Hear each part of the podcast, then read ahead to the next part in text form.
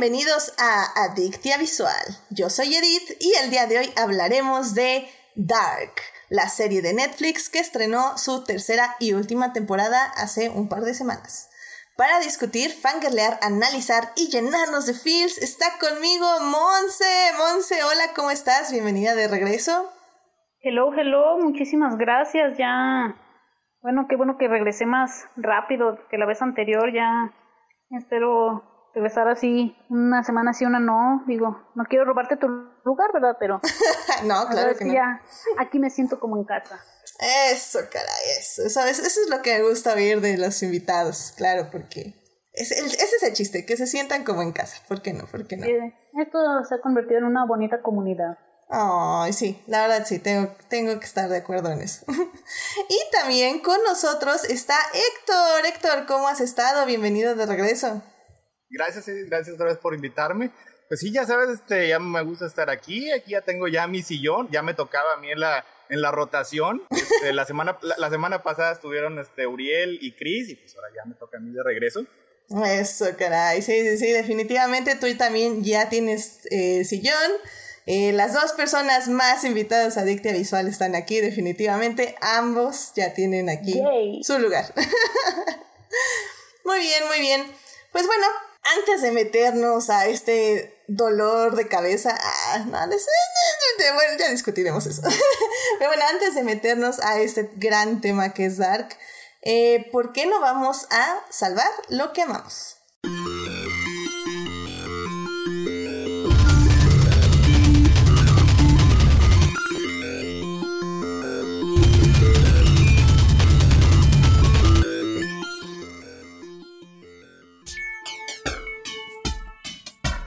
Muy bien, ya estamos aquí para salvar lo que amamos, así que Monse, ¿qué te gustaría compartir con nosotros? Ay, bueno, eh, creo que algo que, que ahora sí que es salvar lo que amamos. Eh, esta semana me pasó, eh, esos ya creo que van a estar familiarizados con lo que es el día de depresión de cuarentena, ¿no?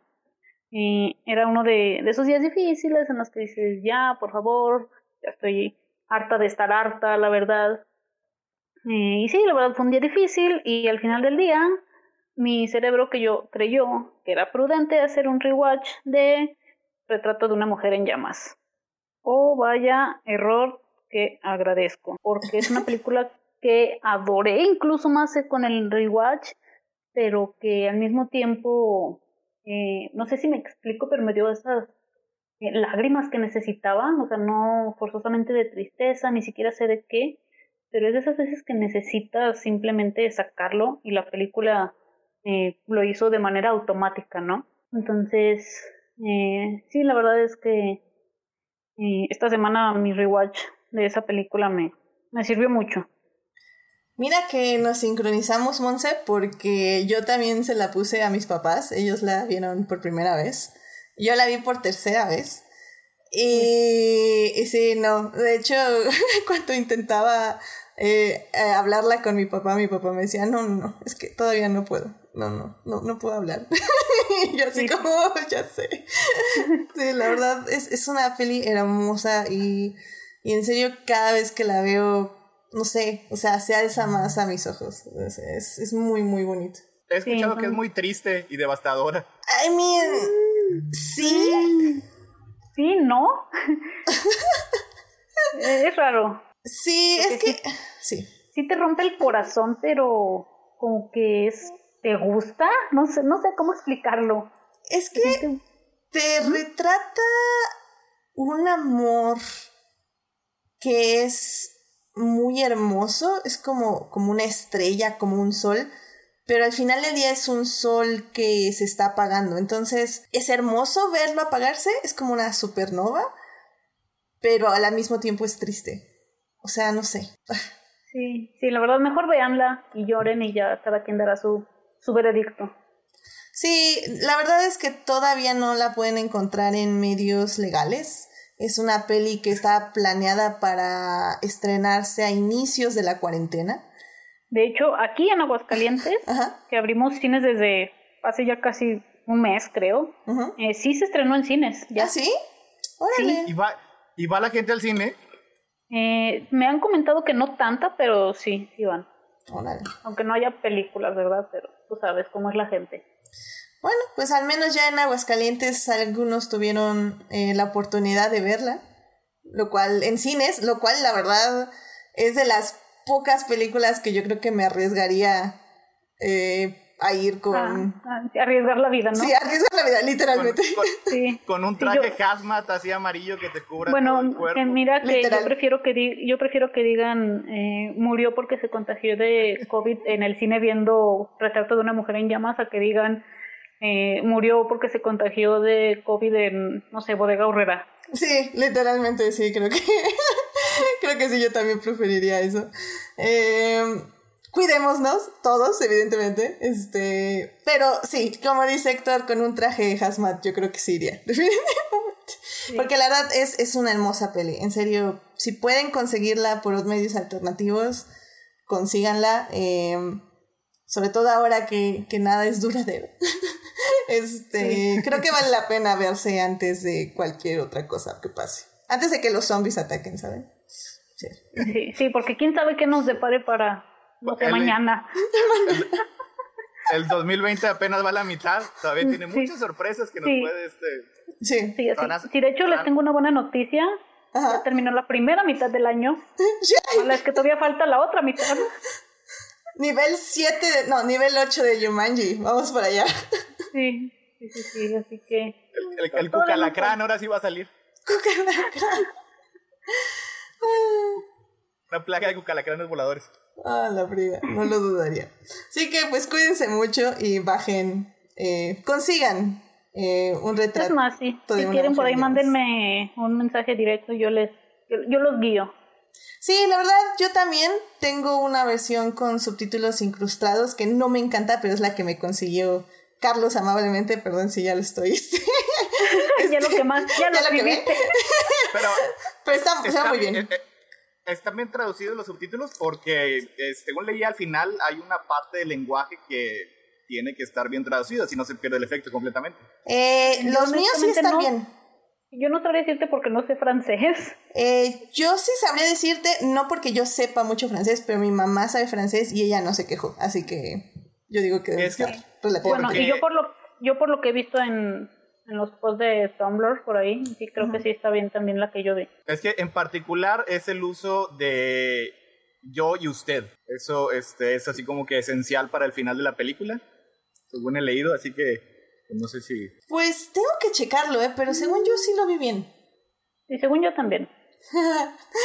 Pero bueno, qué, qué bueno que nos dices. Ahora tendré que verla una cuarta Ni- vez ni- para confirmar. Ni modo, no voy a tener O que sacrificar y verla nuevamente. ¿Qué le vamos a hacer, caray? ¿Qué le vamos a hacer? Vamos a volver a llorar toda la noche. ¿sí?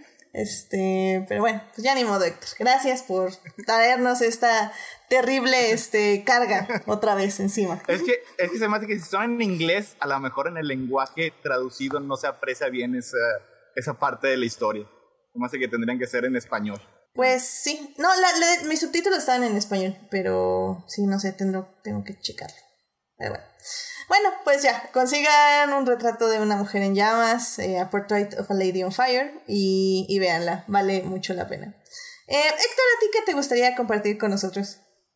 Mm, bueno, este, pues ya como es costumbre, yo generalmente aquí les traigo cómics. Yo les recomiendo cómics. Este, porque Eso. como que, que, que e- e- es así como que le falta. Pues generalmente ya para cuando este, vea una serie o algo, ya, ya ve que la, ya le recomendaron. Así que les traigo otra vez cómics. Este, hace unas tres semanas salió un cómic este, de DC que se llama Dark Knights Death Metal es la culminación de eh, la corrida del escritor Scott Snyder junto con el dibujante Greg Capullo, que ya llevan este, 7, 8 años en de ese cómic, estuvieron en Batman y han hecho varios este, de los que se llaman crossovers o eventos. Este, como por ejemplo la crisis en, en las Tierras Infinitas, el que vimos el crossover en, en el CW, pues era originalmente un crossover en los cómics. Y este, aquí la parte que están salvando, algo que aman, están salvando la continuidad de los cómics, o sea, lo que son estas décadas y décadas de historias, porque cada vez que hay una crisis en DC, este, y ya ha habido este, cinco, seis o siete, lo que hacen es borrar partes de la continuidad para iniciar de nuevo, eh, con la idea, es una idea bien descerebrada, de que si tienen menos historia los personajes, a la gente le va a gustar más. O sea, van a tener, van a aparecer mágicamente nuevos lectores así de, no sé, los árboles o espontáneamente. Pero lo que hacen es que estas historias tengan menos valor, porque ya después de tantos años de leerlo, pues ya los fans, los que conocemos sus personajes, pues nos encariñamos con sus historias, o sea, precisamente por eso es que nos gustan. Y cada vez que hay una crisis, lo que se hace es borrar esta continuidad y borrarla y borrarla una y otra vez más. Y el punto de este nuevo evento, como lo dicen sus, este, su, su guionista, es como una anticrisis, una anticrisis. O sea, el, el, villano malo malote lo que quiere hacer es volver a destruir la continuidad y rehacerla a su imagen y semejanza. Es, como que ahora viene siendo un, un, malo de, de superhéroes, un supervillano.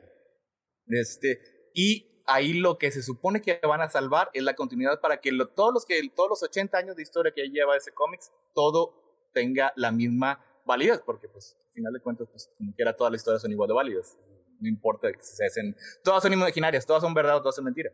Y está muy divertido, además de que está, tiene momentos acá bien locos y desquiciados. Este, están en un, en un presente alterno que ya fue conquistada por la villana, que es esta villana este, que se llama Perpetua.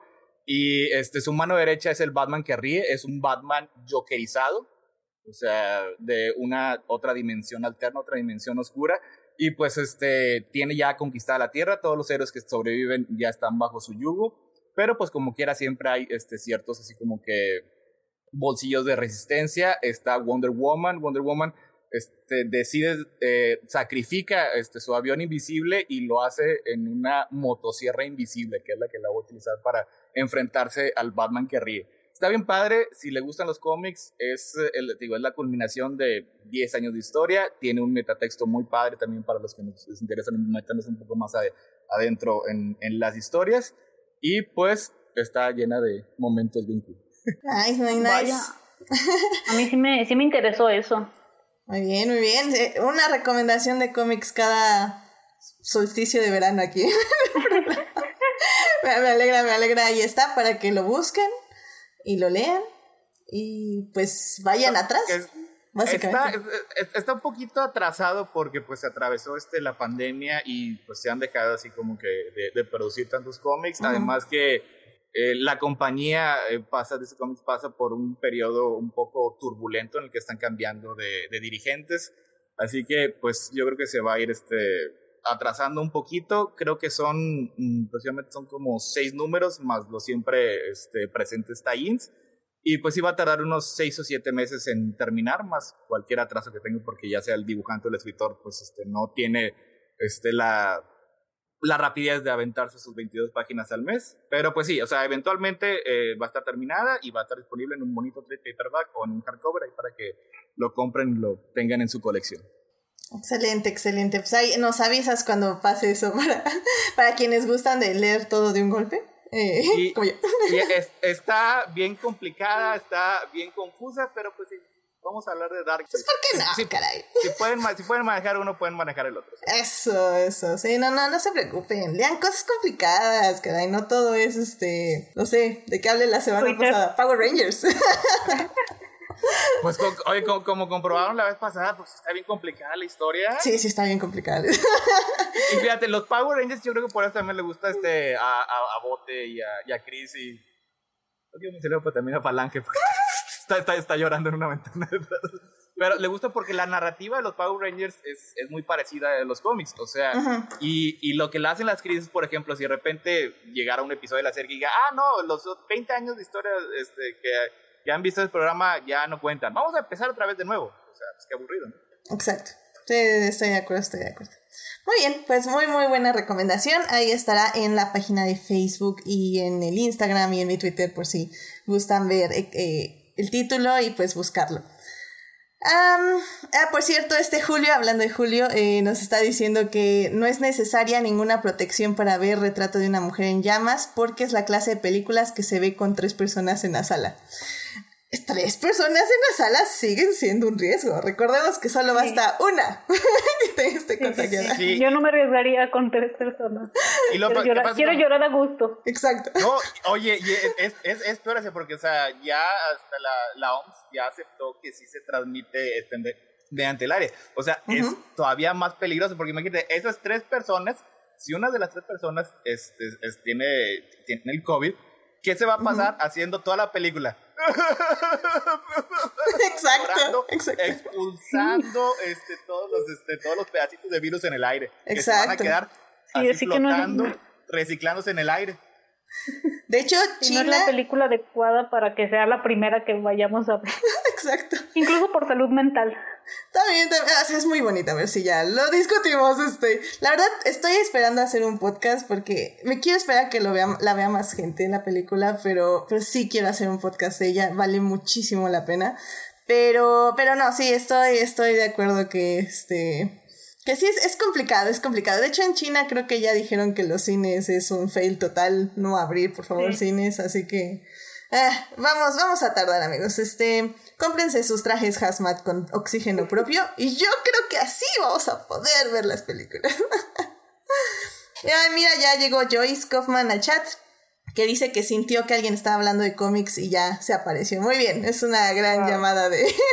es una gran batiseñal. Dark Death Metal, The Batman Who Laughs. Exacto, exacto. Palabras, son palabras clave. Así sí. hablamos, tenemos así este... exacto, exacto. Bueno, pues ya para cerrar esta sección, em, la verdad yo tenía eh, dos cosas muy padres que quería compartir con ustedes, pero la verdad sí quiero dedicarle, aunque sea unos minutos, a hablar de que el día de hoy se encontró ya el cuerpo de Naya Rivera. Eh, para quienes no sepan, eh, Naya Rivera la conocemos mejor por ser el, hacer el papel de Santana en la serie de Glee. Pues tuvo, pues básicamente fue una tragedia, un accidente y el día de hoy ya se confirmó su fallecimiento. La verdad sí me pegó mucho. Estoy como súper triste. Porque si bien Glee tiene muchas cosas que podemos decir que no son lo más sanas ni lo mejor retratadas, al final del día sí es una serie que fue la primera en muchos aspectos para muchas personas, em, incluyéndome. O sea, al final del día eh, lo que Naya significa para mucha, mucha gente Em, es esta representación lésbica que nunca habíamos visto en el cine. Al menos yo nunca la había visto de manera tan positiva y con un final bastante bonito. Incluso tan eh, adolescente, ¿no? Porque luego vemos eh, algo ya eh, personas eh, mayores, ¿no? Y adultos y la verdad es que ella, o sea, desde cómo lo, bueno, la verdad Yo por un momento pensé en mencionarlo, pero dije no, porque si no voy a llorar. ya sé. Eh, sí, eh, O sea, cómo ella desde que lo va eh, como averiguando, no se va dando cuenta y cómo luego ya, o sea, dice Simón si soy que, que te valga y se vuelve en este personaje fuertísimo que, que, ya no sé si en otra persona hubiera funcionado tanto como con Naya Rivera. Sí, de hecho, justo ahorita en YouTube estaba viendo un video de todos los clips de, del coming out, como le dicen. y, y sí es muy bonito y muy interesante. De, hecho, ella en la serie, para quienes no la han visto, eh, la sacan del closet por un movimiento político ahí que hay. Y, y pues sí te pone pues lo feo que es que alguien eh, te descubra esa parte de ti cuando no estás liste para mostrarlo al mundo. Y, y, y, después de eso, como no solo como dices, eh, lo acepta, sino que eh, como le ayudan sus compañeros a mostrarlo, alrededor obviamente de la música, porque así era Glee. Sí, pero o sea, al fin y al cabo te demuestra que no estás solo. Exactamente. Y creo que eso era algo muy importante de Glee, porque al final del día no solo tuvimos este, personas gays, tuvimos, este, eh, tuvimos dos personas trans eh, que también fue como muy importante ver que, que, fue una persona adulta y en una persona muy joven. O sea, creo que... De color, la verdad. De color también, o sea... o sea que, wow. Sí, como digo, Glee no era perfecto, o sea, para nada, y, creo Que, que, va a haber que hacer un programa literalmente de Glee algún día, pero sí no era perfecta la serie, pero dio visibilidad a mucha Pero creo que es más grande su legado, ¿sabes? Exacto. Porque creo que ayudó a mucha gente. Sí. También yo, yo incluida, o sea, Sí. creo que marcó a toda una generación. Sí, sí, sí, estoy, Sí, o sea, estoy completamente. Pueden decirlo ahora sí que lo que quieran y probablemente estaré de acuerdo si hablamos de calidad y to- de todo, pero la verdad es una serie que nos ayudó a todos, a cada quien de manera diferente, a cada quien eh, nos pegó de alguna manera, pero. Y, es algo que, ¿sí? Sí, no, no, y, y, y Naya fue creo que una de las principales personas que logró que Glee se sintiera eso, se sintiera un lugar seguro para muchas personas. Y, y, y sí, o sea, al final del día ella luchó justamente también para que Glee, o sea, creo que estaba leyendo hace rato que ella fue de las principales, o sea, ella, ella fue la que pichó que Santana representara esta parte de la comunidad y cómo se iba a representar. Eh, creo que al final del día su, su legado es, es ese y, y pues sí, es, es muy triste que pues acabe pues tan, tan joven, ¿no? Porque al final del día, o sea, pues apenas estaba empezando pues eh, la vida con su hijo y, y así, entonces, este, pues qué Y triste. ya, ya había tocado tantas Ya. vidas. Sí, A- además, hoy fue el, el, anivel- séptimo aniversario de la muerte de Cory Monteith. Sí, Sí. eso es como un, un, no sé, un humor muy raro. Es- me recordó a mí, en lo personal, al sí. sismo del 2017, que dije, o sea, ¿por qué ese día? O sea, es así, no sé, es como que dices, si Dios existe, tiene un sentido del humor muy raro. Sí, ya sé. Y sí, la verdad, también ahorita Joyce nos lo está compartiendo aquí en el chat. Dice que ella también estaba bien, entre comillas, y que luego su tele se llenó de personas hablando de cómo Santana cambió sus vidas y que ahí sí lloró. Y sí, creo que, creo que es lo mismo conmigo. Ah, yo, yo preferí sí. salirme de redes sociales, la verdad dije, no, ahorita no estoy, no estoy para, para ver esto. Sí. De hecho, porque también vi que empezaron a compartir así como sus performances, ¿no? Y todo esto. Y Sí. no pude ver ni, no pude ver ninguna completa porque dije, no. No, y luego también, ya saben, Twitter es un lugar horrible a veces, y, o si no, la mitad del tiempo. y, y también ya mucha gente estaba diciendo cosas que no tenían que estar diciendo ahorita al menos. Eh, bueno, ahorita y de preferencia nunca, pero bueno, ok. Sí. Podían esperarse unas horas al menos. Y... Pero no, la verdad es que sí, yo también me salí de Twitter después de un rato y me puse a escuchar pues, sus canciones y me puse a ver videos en YouTube de, de sus arcos más importantes y así. Y sí, Qué la valiente, yo no, yo no he podido, la verdad. no, sí fue así como, no puedo trabajar así. Pero bueno, pues ya, pues ni modo. O sea, la verdad, eh, creo que por eso eh, lo dejo aquí en el Salvando lo que amamos. Porque al final del día sí, la persona se fue, pero su legado, si bien no es de ella, comillas, comillas, porque es un personaje, al menos para mí, también ese personaje es un legado de ella, porque ella también lo armó y lo formó. Y si bien no conocía a la persona como muchos de nosotros no la, no la conocimos, creo que al final del día es lo que nos dejaron y, y lo, y lo que cargamos en nosotros lo que importa. Ah, pero sí, muy triste. Entonces, pues vayan a ver Glee, vayan a ver a, a Santana, este gran vayan a, personaje. Mini- mínimo a Spotify y a escuchar sus canciones porque la verdad es que también tenía una voz muy bonita. Una voz muy bonita y las canciones que, no sé, o sea, a mí lo que siempre me gustó de Glee es que todas las canciones tenían un significado Sí, sí, emocional. sí, no era nada más este canto de repente y ya. Ajá, sí, entonces, Todo. La verdad, muchas de sus canciones hablaban mucho de su situación emocional y por eso pegaban más y por eso te sacan lágrimas porque sí te acuerdas de, ah, es que estaba pasando esto en su cabeza y se sentía sola y se sentía enojada y, y recordar eso. Muchas de sus canciones las prefiero a las originales. Sí, Ah, yo de- también. Yo también. Creo- casi creo que siempre muchos. prefiero las de Glee a las Y, y de hecho, una, un- una vasta mayoría de las canciones de ahí las conocí precisamente por el programa. Mm, También, también yo, la O sea, verdad. Yo también. es- No me voy a hacer es la así como culta. que son las versiones que se me quedan. Sí. Yo Sí, siempre no, que... no me voy a hacer la culta porque sí, yo descubrí muchas canciones y luego la escuchaba con el original y digo, nah, me quedo con Glee. Yo siempre que No, sí, yo iban mis papás escuchando la radio o así, les decía, ah, esa yo la conozco. La cantó en inglés, la cantaron en inglés. y está mejor. y entonces, oh, ya sabemos que la cantaron en inglés. Pues yo siempre he dicho que, que mi conocimiento musical es bien deficiente. O sea, una gran cantidad de canciones que incluso eran bien famosas en tiempo, las conocí precisamente porque las cantaban en Glee. Y las cantaban muy bien. Sí, la verdad a mí sí me gustan mucho. Sí. Hasta el día de hoy siguen siendo parte esencial de mi biblioteca de música. Sí, también de la mía. Por eso digo que creo que podremos decir de lo, que queramos de la calidad de Glee, de todo, pero el legado es mucho más grande. El legado es mucho más grande, amén. Y recuerden, querido público, eh, el cerebro no distingue si lloran a una persona de verdad, comillas, comillas, a una persona ficticia, comillas, comillas.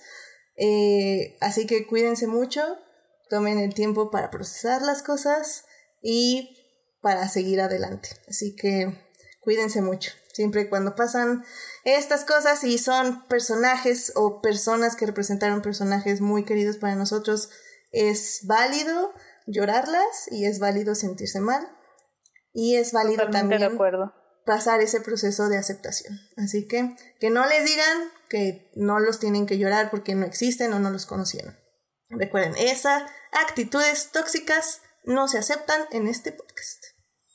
Perfecto. Ya lo, sí, o sea, sí, sí, se ha platicado así, hemos dicho varias veces, o sea, es una relación, este, a lo mejor con eh, casi tan válida como la que tienes en la vida real, o sea, conoces a tus personajes, te identificas con ellos y pues obviamente parte de eso se va reflejando en el actor. Y cuando dejan de estar con nosotros, sí te causa una, una tristeza bien horrible. O sea, yo nunca conocí a Christopher Reeve, pero la verdad, yo lo lloré cuando, cuando falleció. Exacto, exacto, exacto. Así que bueno, pues pasemos de esto justo a una serie que también este, lidia justo con la idea de dejar ir y de aceptación en un proceso de duelo.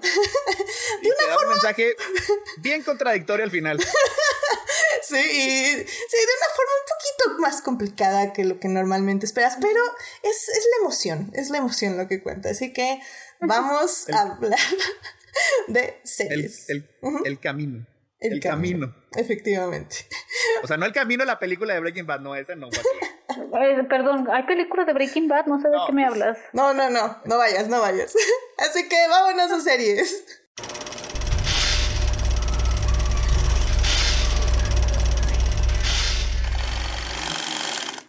Muy bien, pues el día de hoy hablaremos de Dark, esta serie de Netflix que tuvo tres temporadas. La tercera temporada se estrenó este mes y con eso ya finalizaron la historia. Esta serie fue creada por Boran Bo-Odar y Janke Frietse. Obviamente lo pronuncié todo súper mal sus nombres, pero bueno, fueron yo, Yo les voy a decir Bo y Jan. Bo y Jan para los cuates, claramente. um, y bueno, ni siquiera les voy a decir de qué se trata, porque de eso vamos a hablar justo en la primera parte. La primera parte va a ser, no he visto Dark, tengo que verla ¿Qué es eso? La voy a entender, me va a gustar. Ahí les vamos a explicar todo lo que tienen que saber de Dark si no la han visto, es decir, sin spoilers. O de frío lo vamos a intentar. Sí, creo que más bien vamos a intentar explicar. Vamos a intentar explicar sin spoilers, lo cual lo hace aún más interesante. En la segunda parte vamos a hablar ya de la tercera temporada, eh, de las teorías de los personajes, de la trama, de lo que se nos ocurra y de lo que entendimos, etc. Y en la tercera parte pues vamos a hablar de series similares, eh, por qué funcionan unas, por qué funcionan no, por qué no funcionan. Y pues básicamente eso va a ser. Así que vamos a la primera parte. It is not a donut hole, but a smaller donut with its own hole. And our donut is not a hole at all. Muy bien, pues ya estamos aquí en la primera parte de este, de este podcast de Dark. Y bueno, pues... Eh, Um, ay, ay, em, ay. ¿cómo, ¿Cómo le recomendarías a alguien Dark? O sea, ¿qué le dirías así como, ay, tienes que ver esta serie, te va a gustar porque... Ay, ay, ay. Otra pregunta, profe. ok, ¿te gustan los viajes en el tiempo? ¿Te gusta complicarte la vida?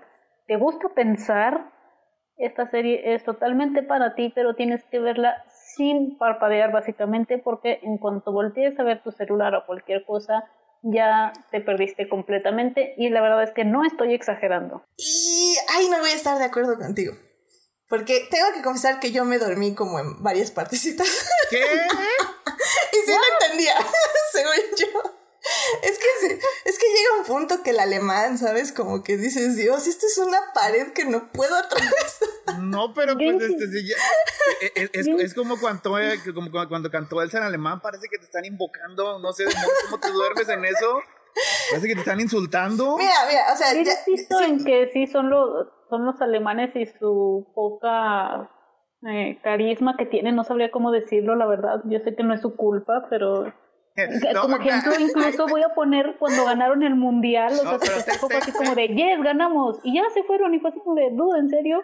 En México metemos un gol y literal se crea un sismo. Sí, literalmente. Tengo, tengo, que defender la falta de carisma de nuestro protagonista Jonas. Era, era esencial para su, su, su personaje que fuera una planta. fuera una planta. Sí, sí, o sea, hasta creo que hasta, no sé, una roca tiene más carisma que, que ese personaje. Pero así, por ejemplo, si, si la roca, si, si, el carisma fuera un círculo, yo creo que él da toda la vuelta a no tener carisma, a tener mucho carisma por no tener carisma. Es, es, es, es un, círculo. Y de eso se trata, Dark. de muchos círculos en los que al final siempre llegas a lo mismo, de diferentes maneras.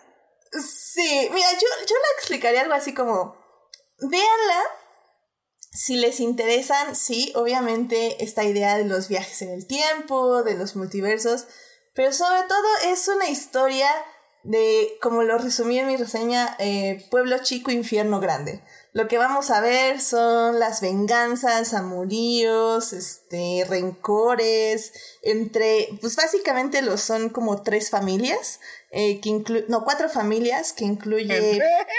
que al, bueno, eh, todavía, spoilers todavía cuatro, no. Cuatro. Cuatro familias, este, que incluye padres e hijos al inicio al menos. Va.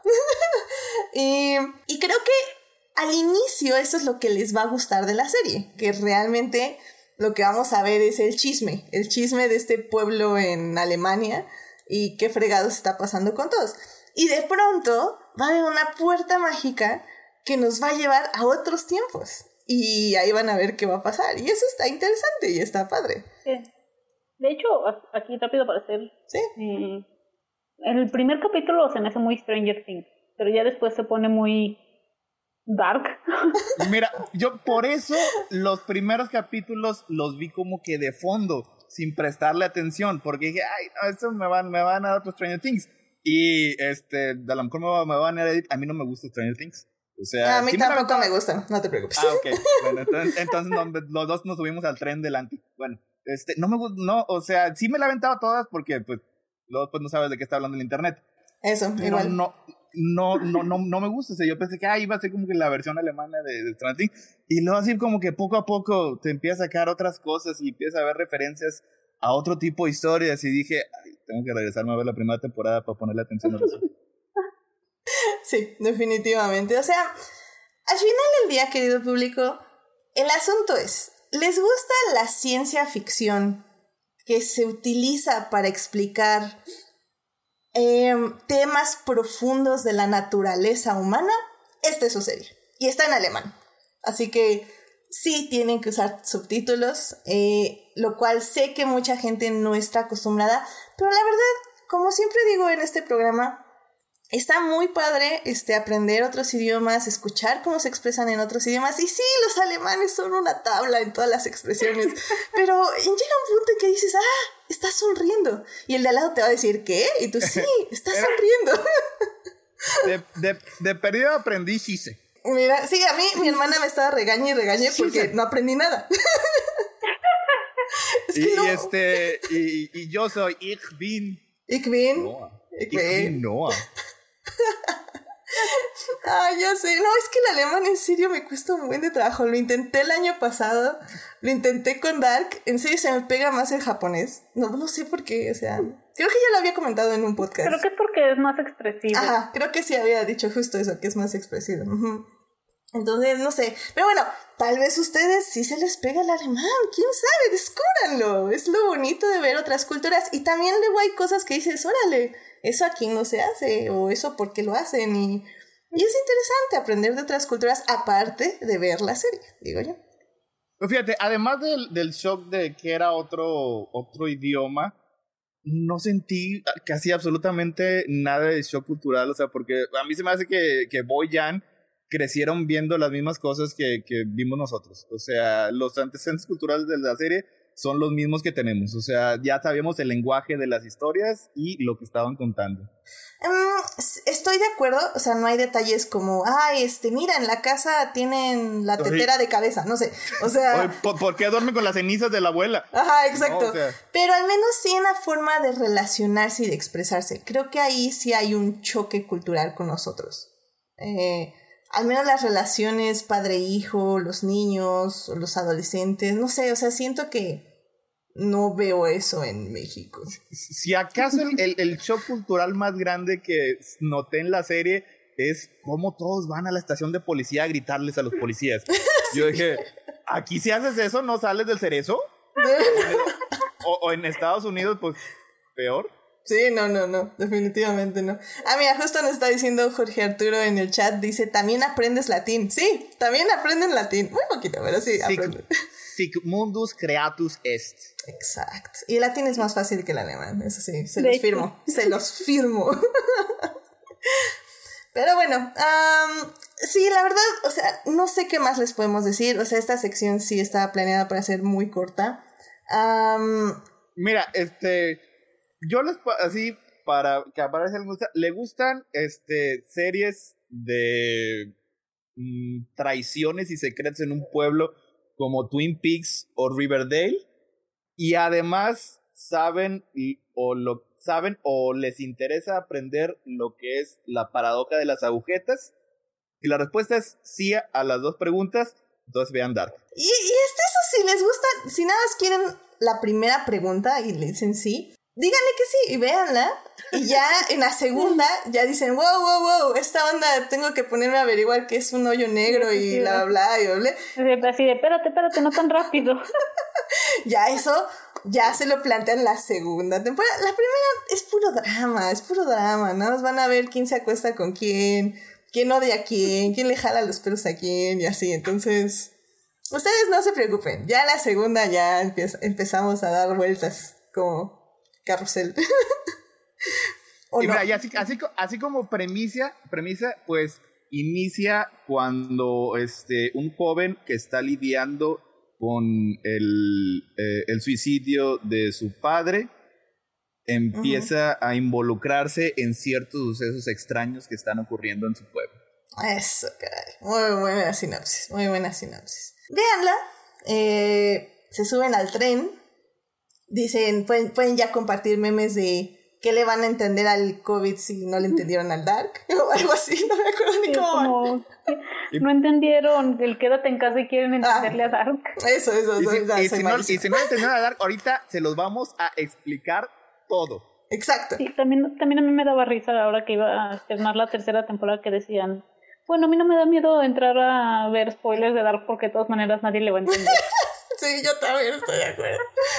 Y miren, nada más, si van a ver mi sugerencia es la que sigue, porque no pueden entrar a internet porque los van a spoilear. Así que, que no le van a entender los spoilers, como ya dijimos, pero no importa, no entran a internet. pero el, chiste es que agarran una hojita y, y dice, este, como dice este Héctor, em, eh, ¿cómo es? Ich, ich bin, ich bin. Ich bin. Ich bin, ich Jonas. Y escriben en su papelito, ok, Jonas. Y dice, ah, esta es mi mamá. Ah, ok, su mamá es tal. Es ahorita les digo, de hecho aquí ya tengo mi árbol genial. Hannah. Hannah. Ah, su mamá es Hannah, ok. Ah, y su papá es Michael, ok. Y así, así vayan escribiendo nada más. así, por está, si está enamorado de Marta. Marta. Y este, y este ya. Oh, y este, oh, ya, este ya besó a este, este ya tuvo. Oh, Dios, ya me hice bolas. Ah, así va a terminar. Oh, vamos a viajar a 1986. Ah, mira, este sí tiene la nariz así, los labios. Ah, pues este es el mismo, este es Ulrich, así la cabeza así Ah, sí, porque, eh, como decimos, va a haber viajes en el tiempo. Pero el cast, o sea, ahí sí se los tengo que decir, el cast es impresionante. O sea, literalmente sí viajó la persona encargada del cast al futuro a traerse a los actores 33 años después. O sea, está Mm. cañón. Sí se parece. O sea. Es que, es que uno hasta diría que los alemanes están buscando que todos tengan la misma raza, ¿no? Pero, o sea, ya, ya no estoy seguro. O sea, veo fotos mías de, de hace 33 años y yo hace que me parezco menos a, a mí hace 33 años que los, los personajes de la serie. Estoy de acuerdo. Sí, yo también. Así que no se preocupen, ustedes van a verlo y van a decir, ah, me suena que ese es Jonas. Y van a estar así, 100% accurate. Pero bueno, Ah, no, pues sí, está bien, güey. Ese es Jonas. sí, ese es Jonas. Ni no expresa nada. Ese es Jonas. Y, caray. y- y- y se, se cree lo último que le dijeron siempre. Ah, no, sí, definitivamente es Jonas. Ay, Dios mío. Pero bueno. Jonas es un idiota. Ay, lo amamos todos, qué horror. Eh, pero bueno, pues ya vámonos a hablar de la serie con spoilers. Vean Dark, está en Netflix, la pueden ahí ver sus tres temporadas. Y si ya la vieron y quieren saber qué fregados pasó, pásense a la segunda parte. Blow that piece of junk out of the sky! Muy bien, pues ya estamos aquí en la segunda parte de este episodio de Dark para hablar de la tercera y última temporada de esta serie. Que quién sabe qué fregados pasó. Ah, no, no es cierto, es muy fácil de entender, chavos. No sé por qué se este, flagelan tanto. Am, nomás es que no sé ni por dónde. Pues miren, eh, creo, yo voy a empezar con una idea que a mí me gustó mucho personalmente. Eh, yo sí cuando dijeron que iban a haber tres temporadas de Dark, yo dije, ay, qué bueno, la verdad no, no le veía más que tres temporadas. Eh, si de por sí ya la segunda yo sentía que ya estaban estirando como muchas cosas, porque en sí el paso de la serie es un poco lento, eso, eso es su ritmo natural de la serie pero yo sentía que había demasiadas cosas que ya estaban reiterando mucho. Entonces, personalmente, me agradó muchísimo que en esta tercera temporada eh, entrara esta idea de multiversos. Eh, la verdad... Chan, chan, chan. Sí, no, o sea, para mí la verdad sí fue así como muy refrescante ver de nuevo todo, pero desde el punto de vista de Marta. Eh, porque básicamente se repite todo, todo lo que vimos en la primera y segunda temporada lo vuelve lo a vivir, mismo. pero ahora Marta, desde otro punto de vista, básicamente. Sí. Y creo que, o sea, nos damos cuenta de cómo a veces con un pequeño de detallito, una simple decisión que hagamos en la vida puede cambiar tan, tantas cosas, ¿no? Que es lo que pasa en el mundo de Marta. Exactamente. Y, y pues no sé, o sea, ustedes, yo ese es como mi hot take, creo que, bueno, no es hot take, pero es como mi opinión de la tercera temporada en general, o sea, creo que sí le ayuda mucho a la serie eh, ya no enfocarse tanto en el inexpresivo, inútil Jonas, sino ahora enfocarse en la muy Ah, expresiva y también inútil Marta. Ahí sí, Sí, ahí eso sí. es lo que creo que vamos a aprend- al final me dejó de enseñanza. El mundo es tan raro que puede que el destino esté en manos de dos inútiles. Ahí, ahí, ahí sí no estoy de acuerdo. O sea, Marta fue bien eficaz en lo que estaba haciendo. No puede ser este comparada con el pobre Jonas. I mean, o sea, mira, eh, o sea, Jonas lo único que quiere hacer, y más tarde Adam, es salvar a Marta. O sea, ese es todo su arco. Todas las cosas que ha hecho en toda su vida, eh, matar gente, controlar la vida de gente, mandar gente al pasado, traerla del futuro, haciendo que se casen eh, tía y sobrino y que tengan un hijo y etc, etc. Todo lo hace con la idea de salvar a Marta. O sea, eso es a lo que se aferra a su personaje. O sea, al principio sí, pero llega un punto ya cuando se convierte en nada en el que ya es completamente nihilista. O sea, ya no puedo salvar a Marta, entonces lo que quiero es destruir todo el universo. Quiero que el universo caiga en una oscuridad infinita. Claro. Y es terrible para eso. O sea, y, y también, es- también eso falla. En el caso de Marta, llega un momento en el que tiene un objetivo bien claro. O sea, preservarse ella misma, preservar a su hijo preservar los dos universos. Y se la pasa manipulando a todos los demás para tener ese objetivo. Y lo logra, lo logra una infinidad de ocasiones. Sí, sí, sí, sí, sí, sí, sí. O sea, básicamente es eso. Eh, Eva o Marta reacciona conforme a los planes de Jonas Adam. Y básicamente lo que haga Jonas, ella lo contrarresta. Es como su, es su contraparte. Es su contraparte, exactamente. Es su contraparte. Es que en unas ocasiones lo, este, lo repite este, para mantener la simetría de los dos universos, pero en general, en el, todo el punto de la serie está manipulando a Jonas y luego después a Stranger y luego después a Adam para que haga lo que ella quiere. O sea, al final, todo lo que vemos en la serie son las manipulaciones de, de, de, Eva. Sí. Sí, sí, sí, estoy de acuerdo en ese aspecto. Pero, bueno, más bien, y lo que hace tan eficaz el plan de Eva es que al final del día ella no teme a usarse a sí misma para manejar las los sucesos que la rodean.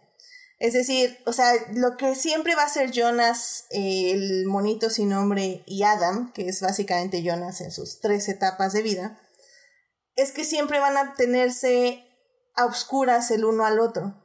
Es decir, el, el, monito misterioso nunca le va a decir a Jonas que él es Jonas ya de grande, no le va a decir cómo salvar a Marta, no le va a decir bla, bla, bla. Y Adam nunca le va a decir a ese Jonas cómo tiene que crear la máquina, que la va a crear, bla, bla, bla, bla. Y Marta, al contrario, Eva, ya de grande, eh, siempre va a tener en loop a todas sus.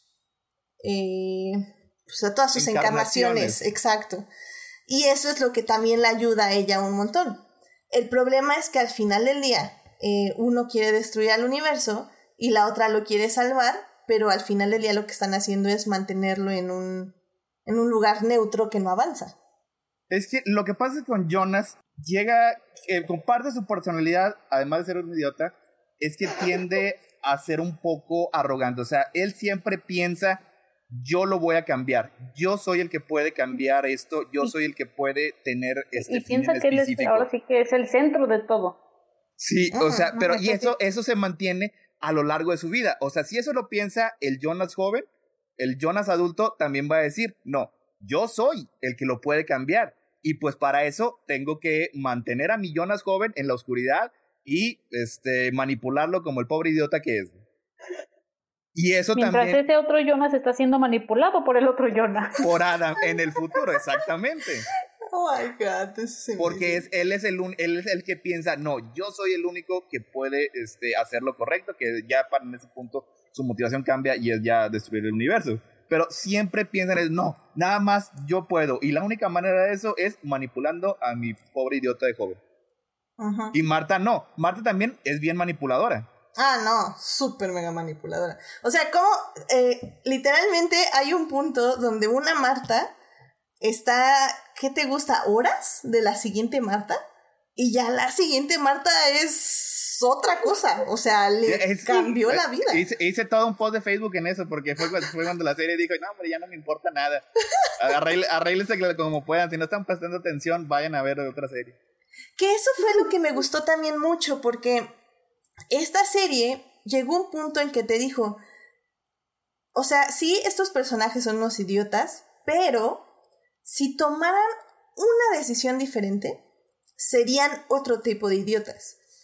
Eh, es decir, o sea, vemos justo este Jonas que de repente cuando se corta Marta la mejilla dice, wow, wow, wow, nos están manipulando, somos unos idiotas. Y Marta, ¿qué? Y los sí, son unos idiotas, ya no, esto valió. Y va a reclamarles y habla y lo matan. Pero, pero justo la serie te dice eso, o sea, al final del día sí pueden cambiar las cosas.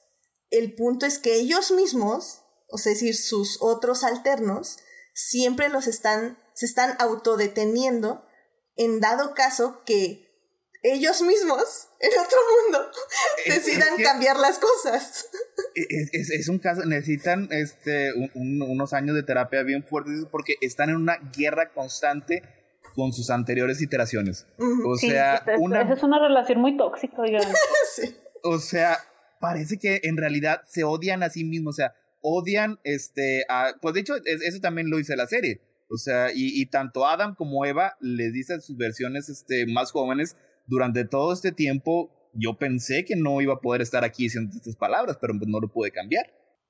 Es que es parte de lo que la serie así como que te machaca una y otra vez, o sea, el determinismo, todo está determinado, no hay manera de salir de estos ciclos, es el, el libre albedrío no existe, lo cual es, es, una idea bien descorazonadora y bien triste. Eh, y al mismo tiempo te dice que el destino lo creas tú mismo, o sea, es creo que aún más triste en el aspecto de que antes era el destino, o sea, era como, no importa lo que yo haga, siempre me va a caer esto y me va a pasar esto. Y la Pero luego no. que el destino tiene nombre. Ajá, y el destino tiene nombre y el destino soy yo. O sea, está muy cañón eso. Es que, es que son las dos cosas. O sea, te está diciendo que el universo es completamente determinista. Todas tus acciones están ya predeterminadas. No existe libre albedrío. Y por otro lado, te dice que no. O sea, si tus decisiones tienen consecuencias, y puedes cambiarlo. El destino no está escrito. Es casi como si fuera un gato que está vivo y muerto al mismo tiempo. ¿Tú cómo ves esto, Monse? O sea, al final del día creo que... Eh, ¿Cómo? Digo, vamos... Obviamente vamos a tocar más eh, los otros personajes en un momento, pero creo que está bien irnos ahorita con Marta y Jonas nada más. ¿A ti qué te deja ese final, el mensaje? O sea, el romper el ciclo, como se puede decir. Eh, al final me deja que efectivamente cada decisión que tomemos así literal, ahora sí que como que el capítulo de em, de Black Mirror, ¿no? El de, ahí si decido, no sé, desayunar chilaquiles o cereal, esa decisión va a llevar a algo mucho más grande y mucho más grande. Y esto es lo que pasa al final en Dark.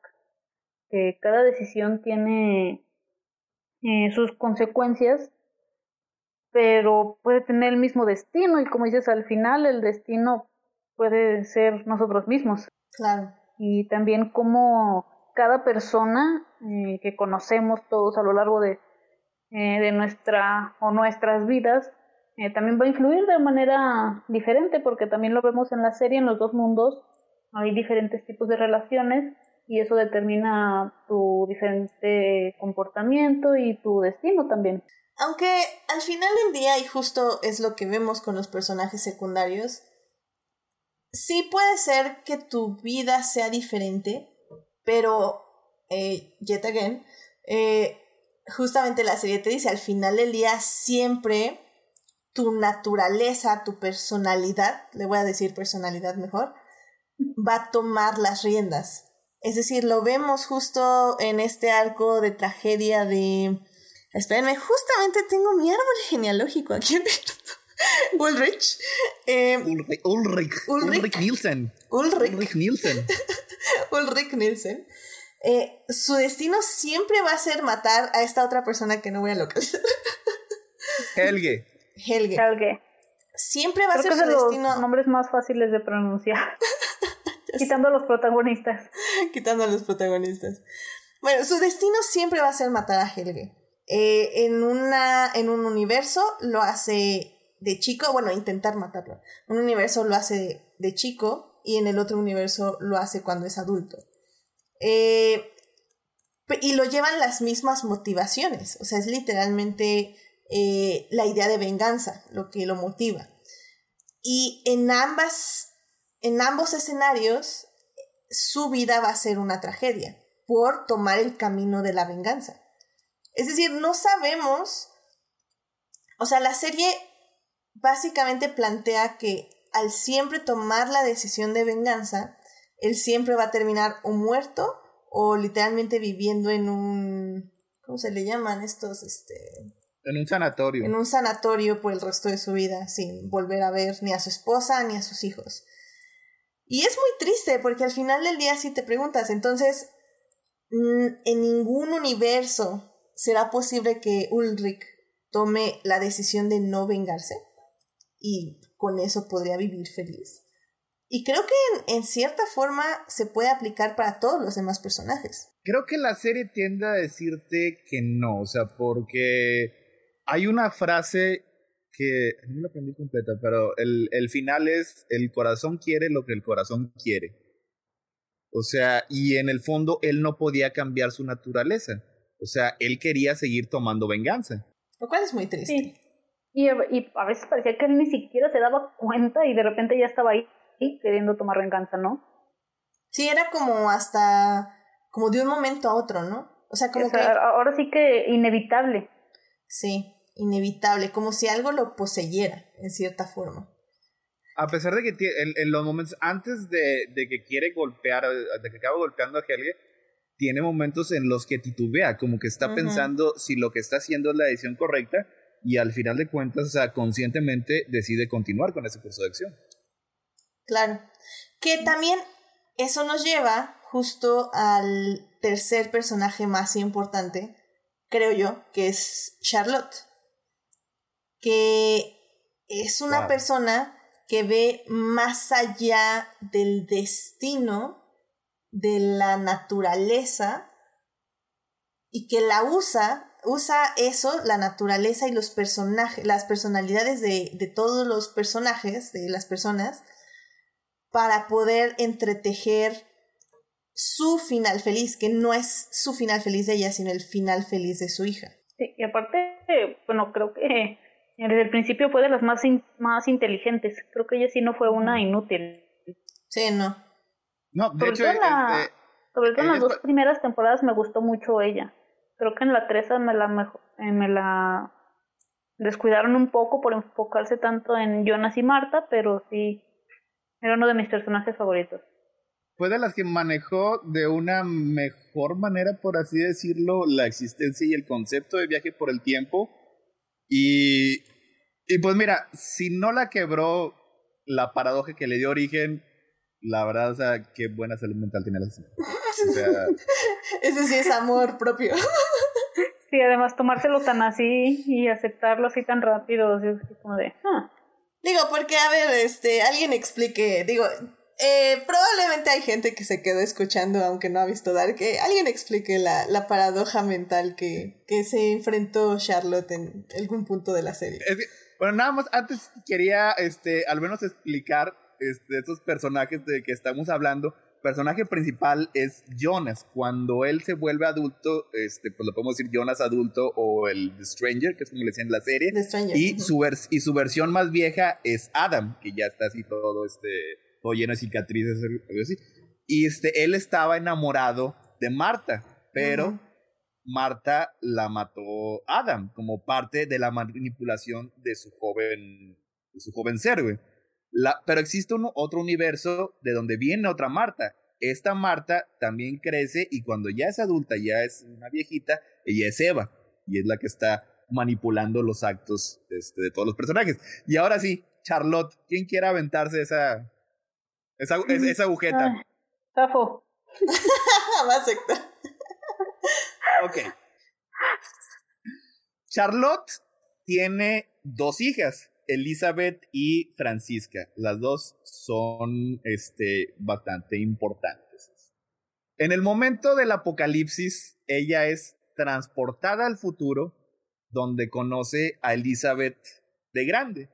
Elizabeth joven se queda en el presente, sobrevive el apocalipsis, conoce a un personaje joven este, que se llama Noah, se acaban enamorando, ya cuando son adultos este, tienen una hija y le llaman Charlotte en honor a su madre.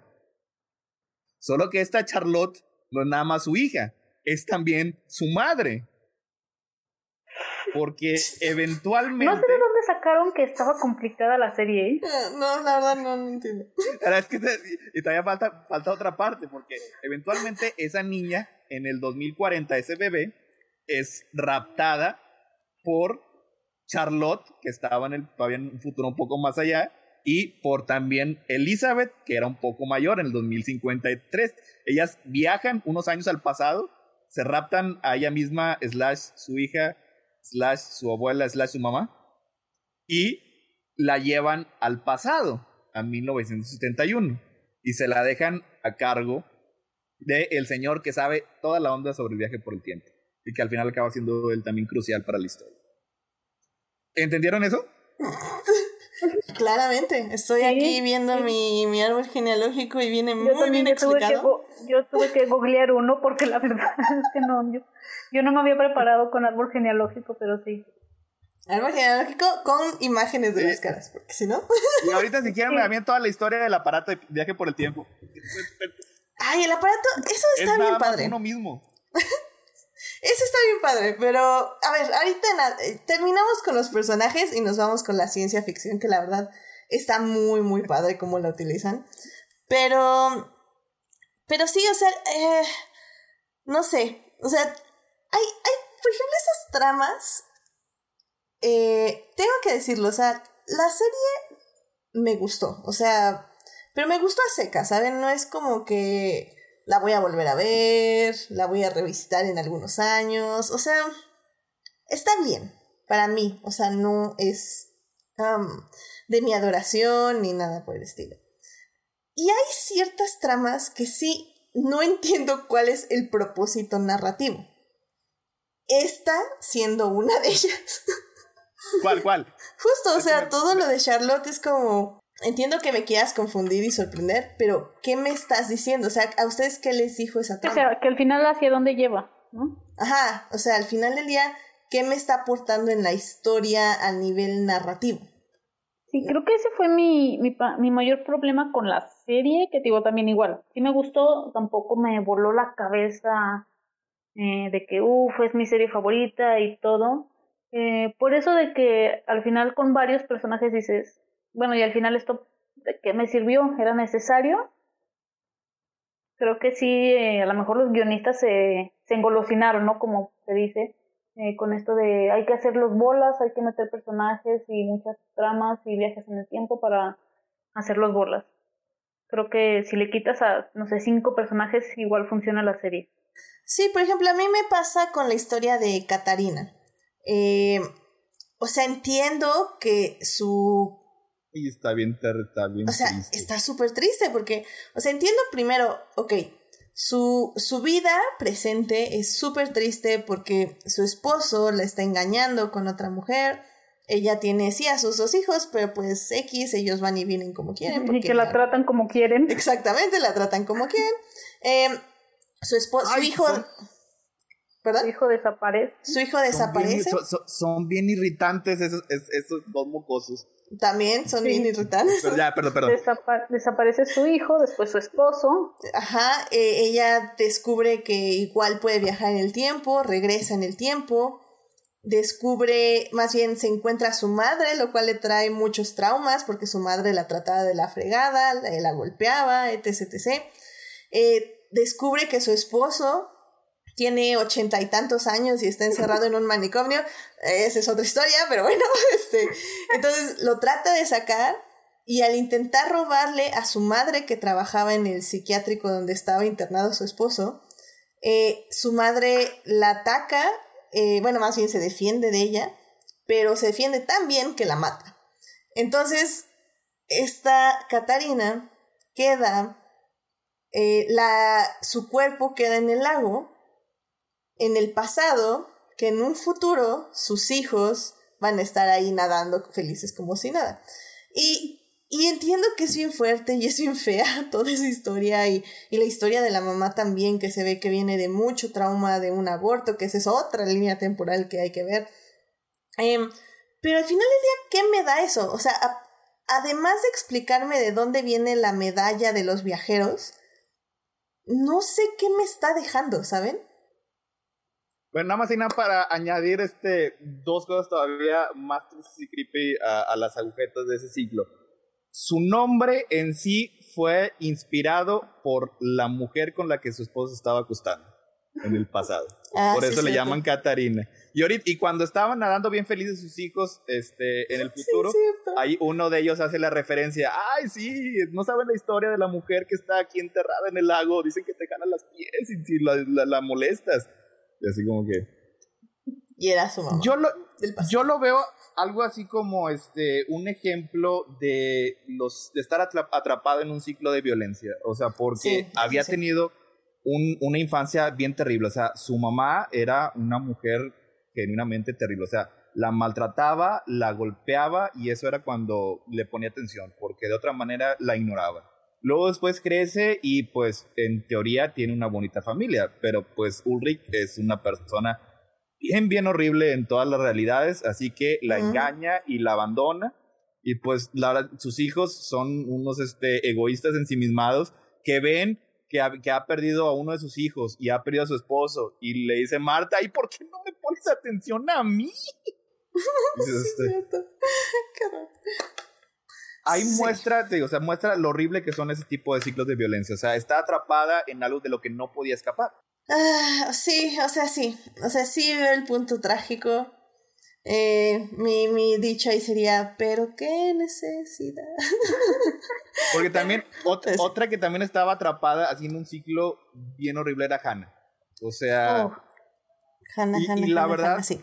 es la, la mamá Jonas. Sí, sí, ya es. Le, le tengo mucha simpatía a ese personaje porque todos los hombres en su vida son horribles. O sea, bueno, tal vez con excepción de, de Michael, pero pues fue que no, no, no le duró tanto. Ulrich es horrible, nada más este, la utiliza y cuando ya se cansa de ella, nada más la avienta. O sea, luego después conoce a su hijo de adulto y que le dice también del hijo de adulto, es que tú no necesitas a nadie. Oye, güey, pues espérate, pues que acabas, acabas de aventarles una bomba, ¿cómo esperas que reaccione?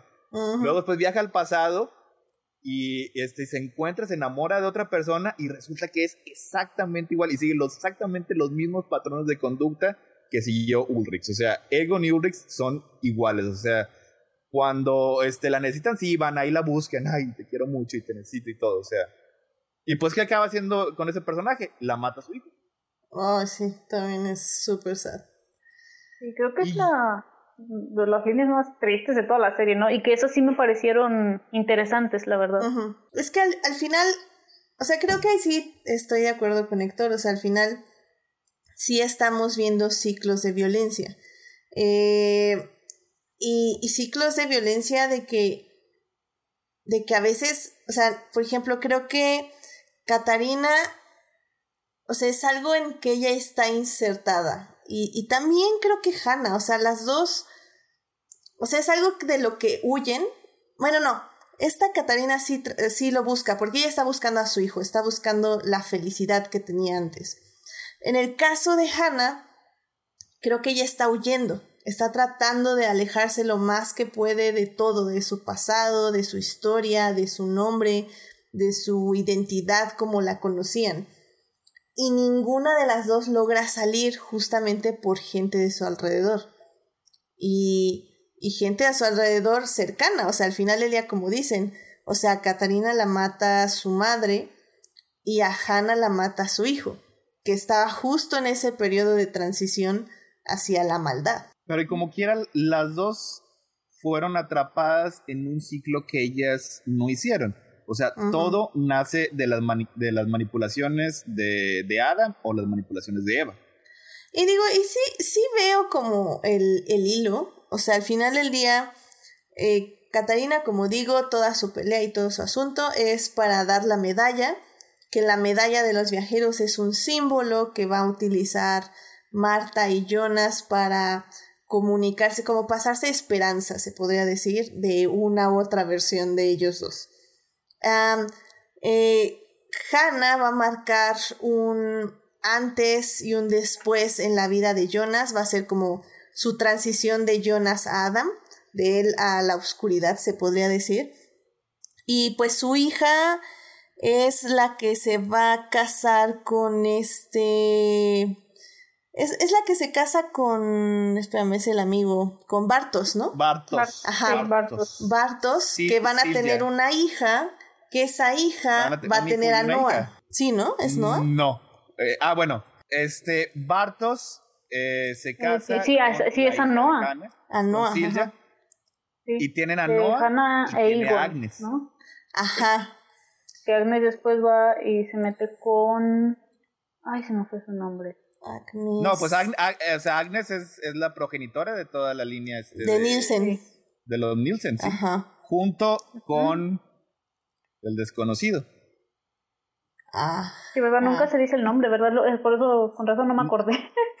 Él, él, di- de hecho, él dice, nunca me dieron un nombre. Sí. Le pueden el desconocido, este, ya si quieren ser bíblicos, pues Caín, o el trío, o este... Ah, eso está padre.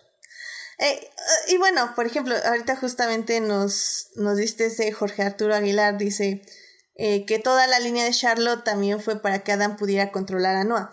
O sea, sí, o sea, sí veo el punto. Sí, sí veo justo estas líneas.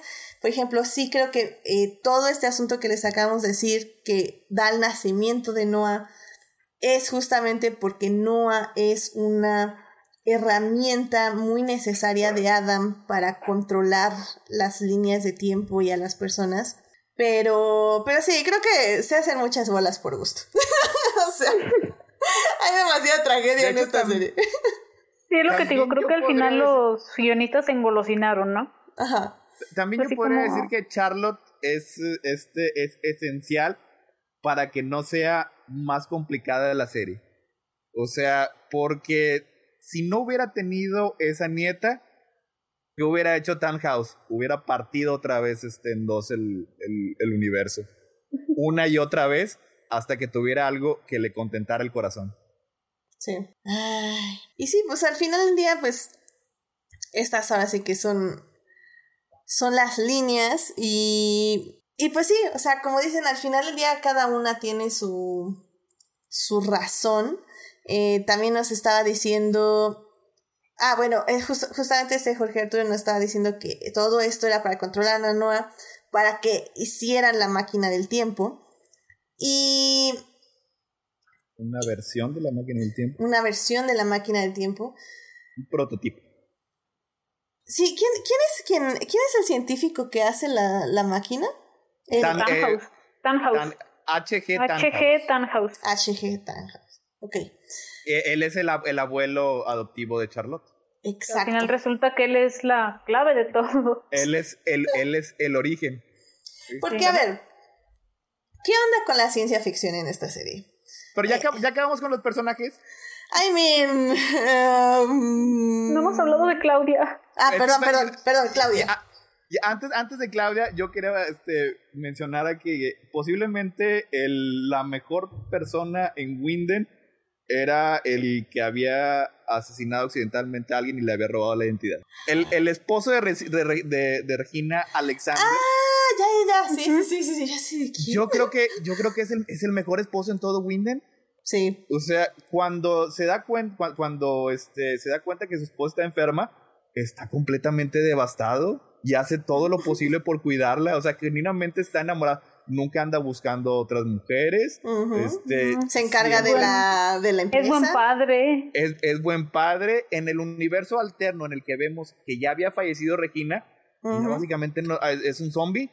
Ya todo le vale madre. Todo le vale. No, no, ya sí está bueno. Busquen la planta X, ya va. Y que al final del día también tengo que decir que Bartos, o sea, a pesar de que tiende a ser un poco tonto en ciertas circunstancias, al final del día también es una buena persona. Cuando no está siendo manipulado directamente por Adam. Pero bueno, gracias a Bartos tenemos a la Marta 2. A la Marta que no, Marta, no mata a Adam. a la Marta que, que, es- que se une a, la, a Ad Marta. Eva. Y Ay, no, Zack y que Snyder a sería feliz escuchando este podcast.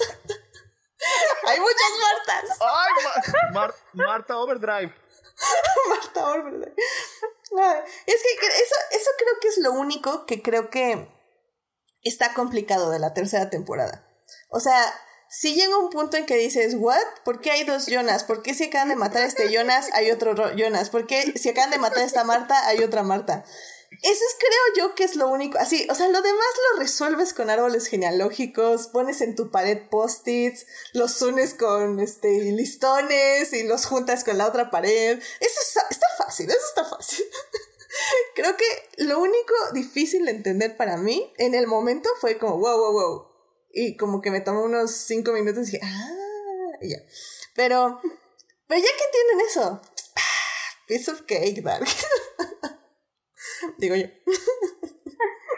Sí, creo pues, que es, sobre todo en la segunda temporada como que dice ya le vas agarrando la onda y de repente llega la tercera y ahora sí empieza el multiverso y es así como de, espérate, espérate. Sí, pero como decía, el, el multiverso es tan parecido al universo que nos eh, mostraron las dos primeras temporadas que puedes relacionar las eh, la mecánica de los personajes rápidamente. Nada más tienes que como tener en claro quién está en qué universo y así, ¿no? Y fíjate que algo que yo al principio de la temporada eh, pensé que iba a pasar que me iba a hacer bola, dije, que decir, ahorita en qué universo están, ahorita en cuál están, eh, pero lo manejaron muy bien, ¿no? O sea, con esta edición de como este pequeño efecto para hacer el, saber que estaban haciendo un cambio de universo. A mí no me gustó nada el efecto. Nada. Ah, o sea, no entendí, pero no me gustó. Como, como editora, ¿te pareció vulgar? Me pareció muy vulgar. No, no me pareció, me pareció demasiado obvio. ¿Es sí. un resol? Sí, sí, así, un, no, un Final Cut 10, así. Y fue así como muy, obvio, ¿no?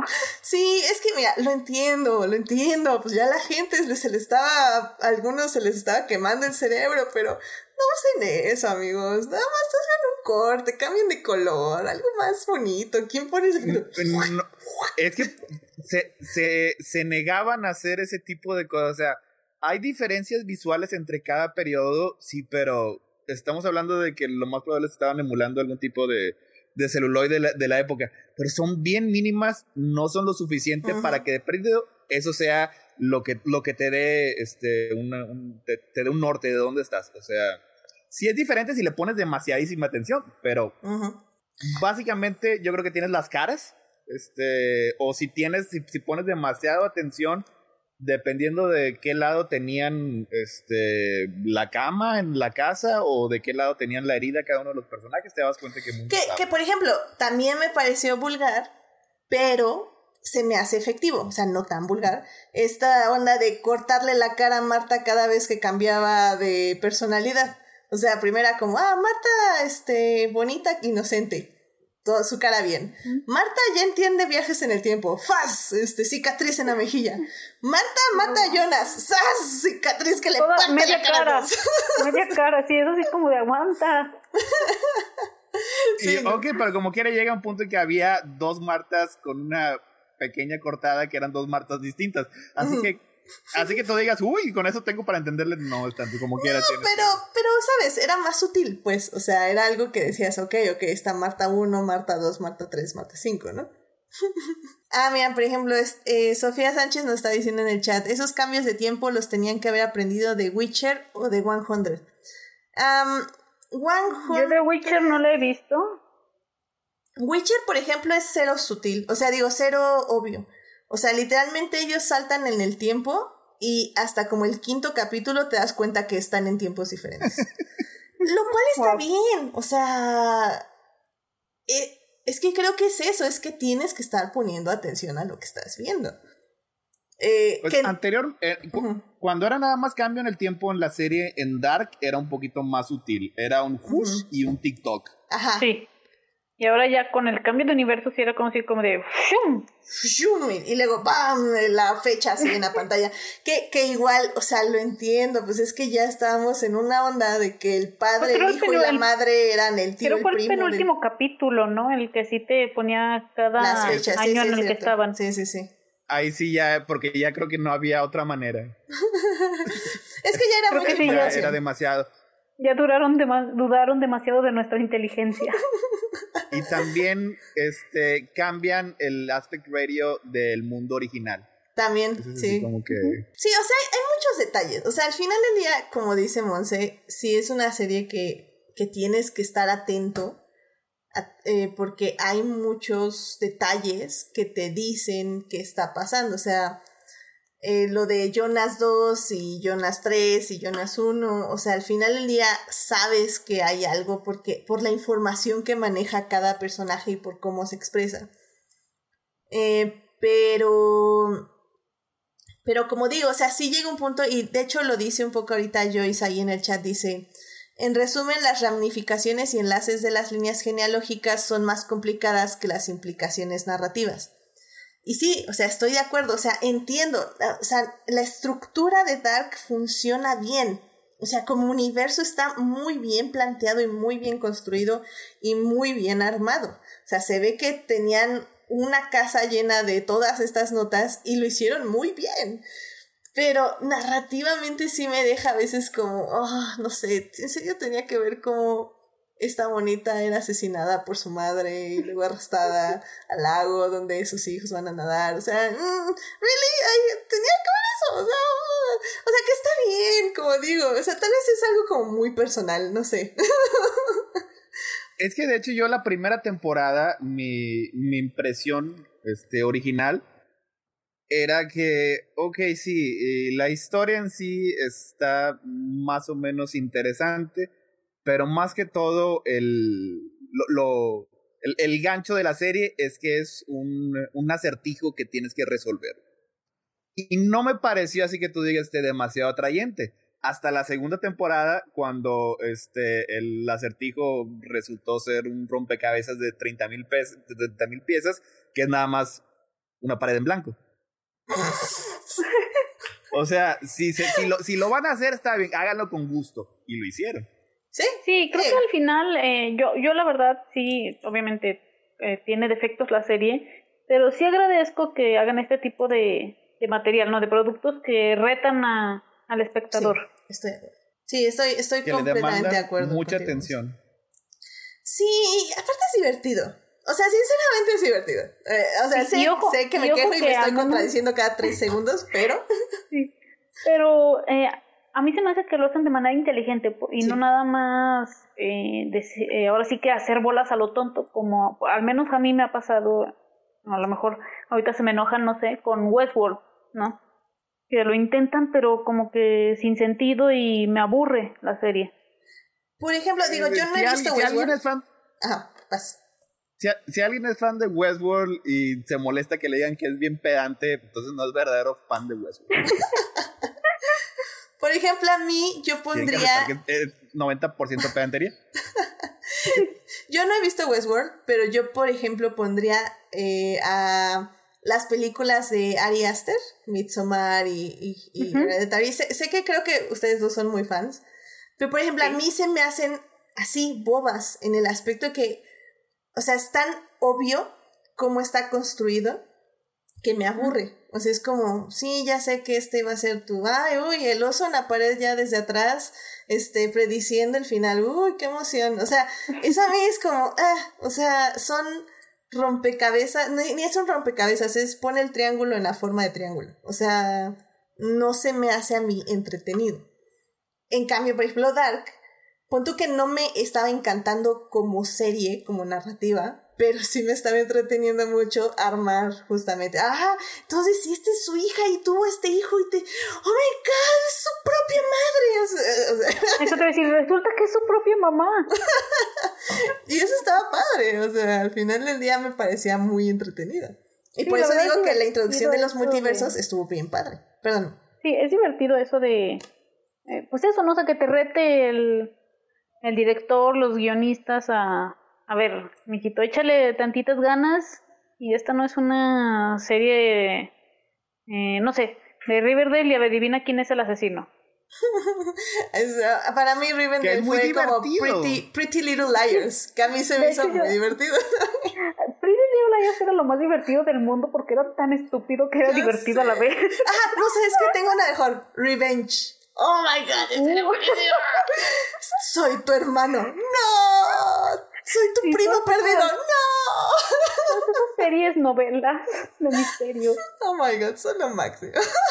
bueno, es, es así, solo que aquí su hermano era también su tío. ¡No! Sí, era, era eso también, era esa parte divertida de cuando estás armando tu árbol genealógico y de repente piensas que estás equivocado porque llegas a eso, ¿no? Es así como de, ¿eh? Es así como de, ¿eh? O sea, pero ¿cómo? I can't relate, no, definitivamente no. Pero me imagino que debe ser interesante. Así como de, ah, o sea, ¿cómo? Esto es algo que pasaría en Monterrey. ¡Eh!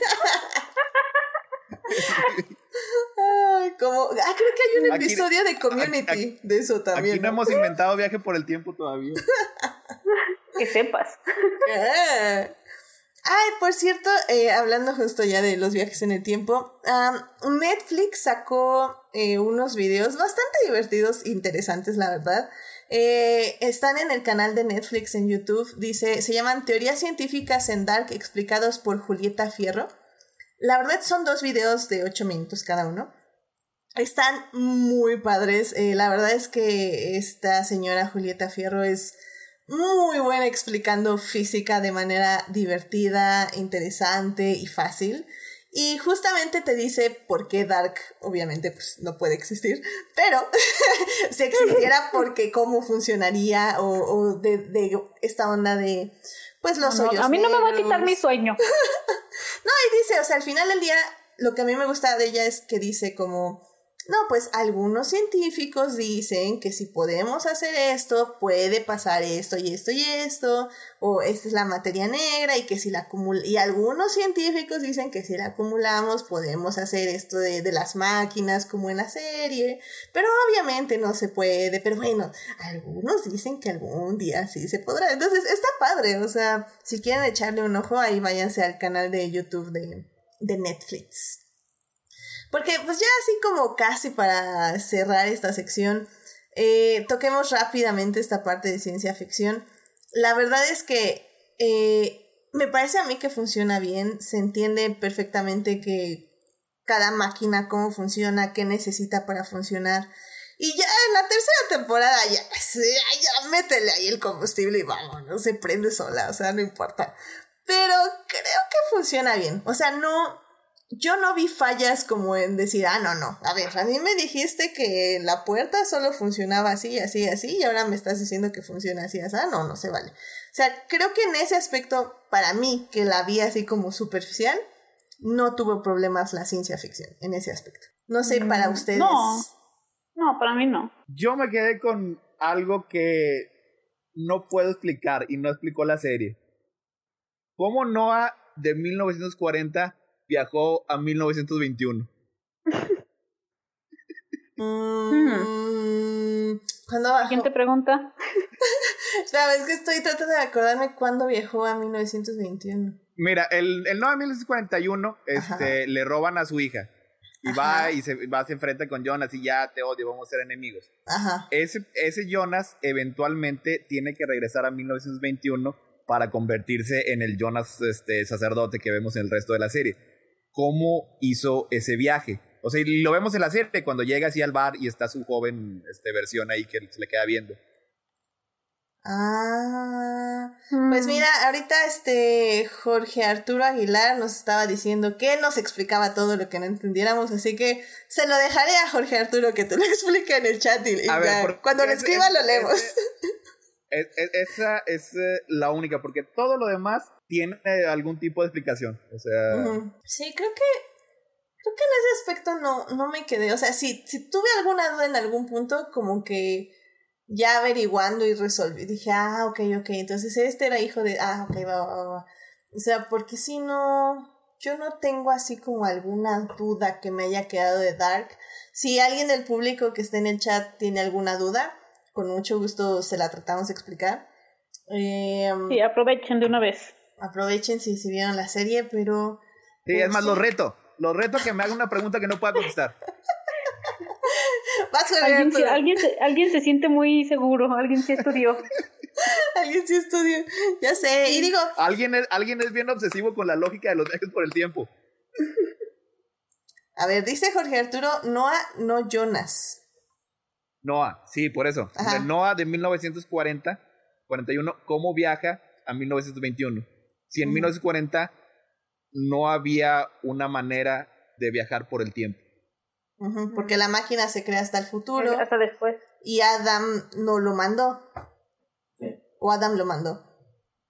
Mm, en, ese, en ese punto no. O sea, ese, es el Noah antes de que se convierta en el agente ya de Noah hasta el resto de su vida. Mm, ok, ok. Bueno, a ver si Jorge Arturo nos ayuda ahorita en el chat. Am, y digo, también eh, para quienes se quedaron hasta ahorita y no han visto la serie, am, también hay, hay No muchos... tienen ni idea de lo que estamos hablando. Gracias por quedarse.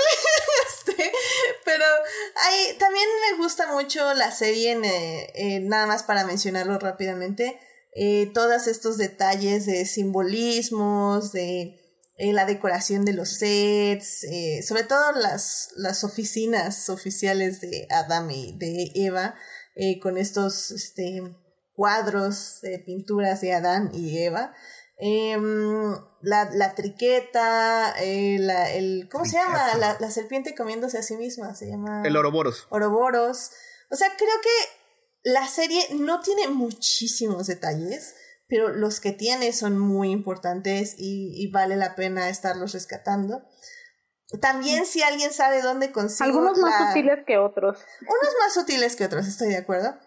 Este, si alguien sabe dónde consigo la, la bendita lámpara con las pilas este, eternas, Mágicas. este, por La favor. que nada más sé. lo, lo tocas y se prende. Sí, Padre, quiero uno. Es- esa fue una, una manera este, bastante ingeniosa de mostrar la diferencia en los mundos. O sea, en el mundo de Adam eran redondas y en el mundo de Eva eran cuadradas. Sí. Yo quiero una. La busqué en Amazon y no existen. Así que por favor, Ah. contacten. Por favor. No, pues por- todavía no estamos en 2053. Ay, pero no, esa, esa ya la tenía Jonas en la actualidad. Porque se la había traído el. Sí, se la No, llevó Jonas- de... ¡Oh, maldita sea! Sí, entonces necesitamos que alguien viaje y nos la traiga. Y nos traiga la lamparita. Porfis. Está bien padre. Soy fan. Eh, pero bueno, Monte, o sea, Monte del futuro, si estás escuchando esto, necesitamos una. aparécete en dos segundos. Uno. No, no está escuchando. Maldita sea. Y, lo- y luego después, si la Monza del futuro es manipuladora y nada más te quiere Mm. manipular para sus propios fines. Yo, me- yo no quiero conocer al Héctor del futuro, a veces es bien desgraciado. Sí, ya sé. Mira, si algo aprendimos es que. ah, no sé qué aprendí.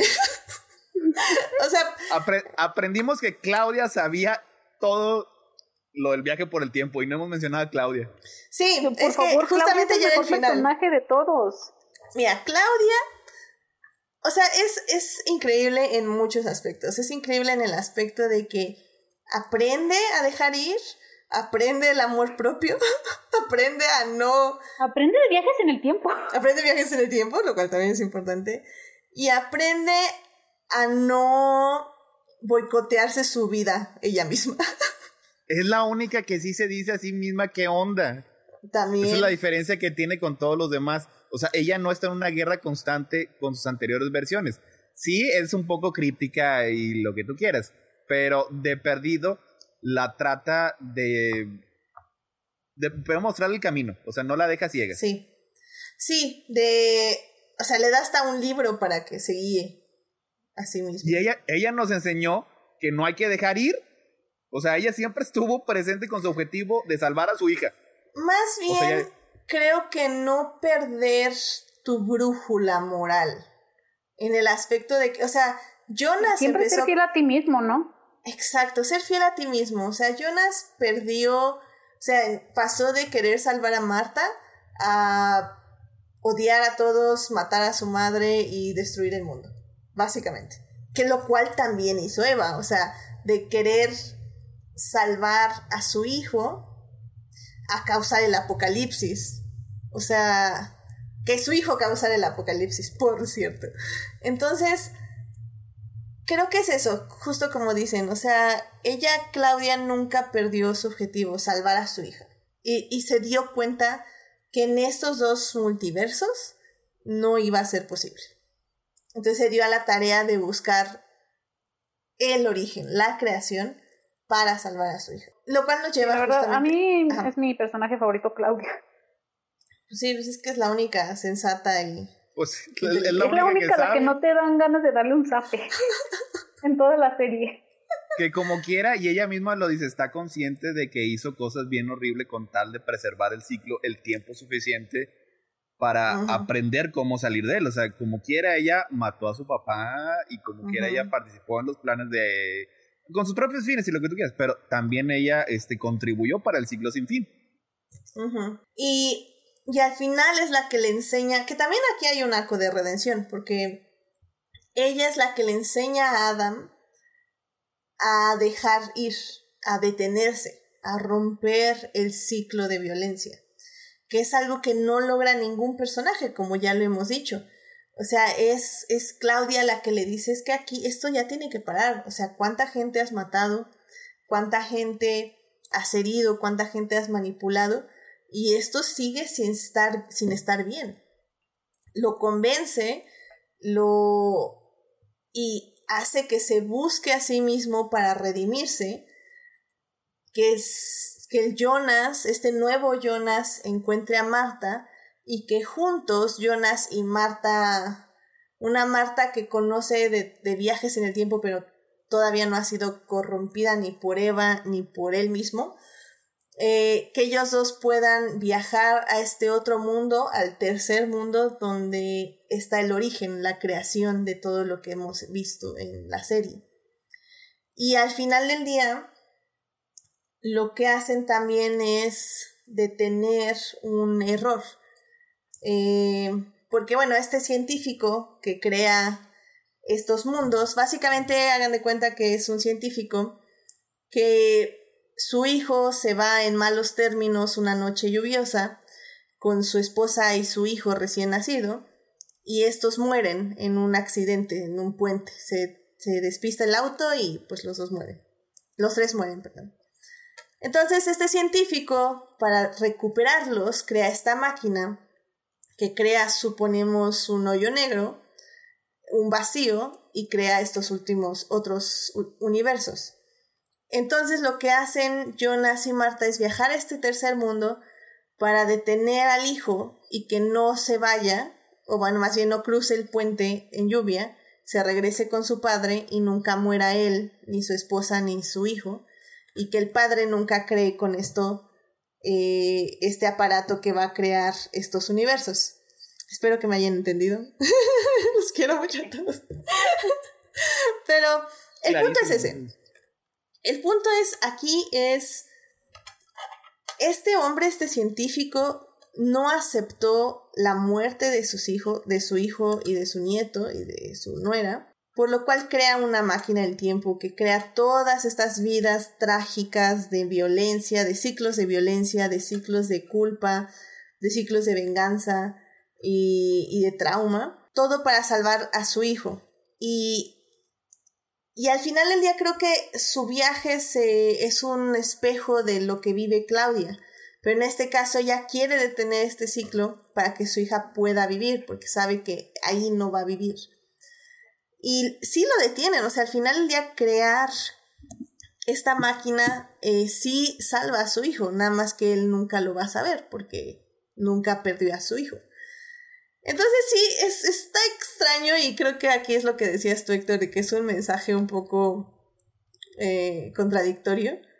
Pues es que ni Claudia ni Tannhaus fueron capaces de dejar ir a sus seres queridos. O sea, la única manera en el que pudieron estar contentos fue recuperándolos. Pero al final es como Claudia llegando a poner orden, ¿no? Lo que mencionaba Edith de que llega Elisa, a ver, tú esto y esto, ¿no? O sea, ya, así como ya basta, fue lo, básicamente lo que llegó a decir. Mira, aquí está el guion. Tú tienes que hacer esto, tú tienes sí, que es así como, a ver, a ver, dejen llego a poner orden. Y sí, y al, final sí funciona, o sea, Adam va con Eva y se supone que Adam tenía que matar a Eva, Eva ya lo sabía. Y, y le dice, no, no te voy a matar. Y ella, pues, ¿qué onda? No, eso no está en mi guion. ¿Qué pasa? ¿Qué pasa? Y dice, no, no te voy a matar porque porque ya, hay que, se tiene que acabar Dark, tercera temporada. No te puedo matar. Dice, ok. y se abrazan. Es, que, ese Claudia sí le, leyó el guion del final de temporada. Todos los demás habían leído hasta el capítulo 7. Por eso pues decían, no, pues aquí tenemos que continuar el ciclo. Y así era como continuaba el ciclo. Eso fue lo, la manera en la que manipuló este el loophole. Claudia, o sea, creó una realidad en la que el ciclo sí continuaba y creó una realidad en la que el ciclo se rompía. Es por eso que este, una versión de Jonas y una versión de Marta pueden viajar al universo original y pueden deshacer ese nudo y continuar con ese nudo deshecho a pesar de que ellos nunca existieron. Exactamente. Lo cual al final del día es un final bonito porque le trae paz a nuestros personajes en el aspecto de que nunca existieron y por eso están en paz. Porque bueno, al final del día sí se van tranquilos, o sea, sí desaparecen con partículas luminosas, eh, felices y...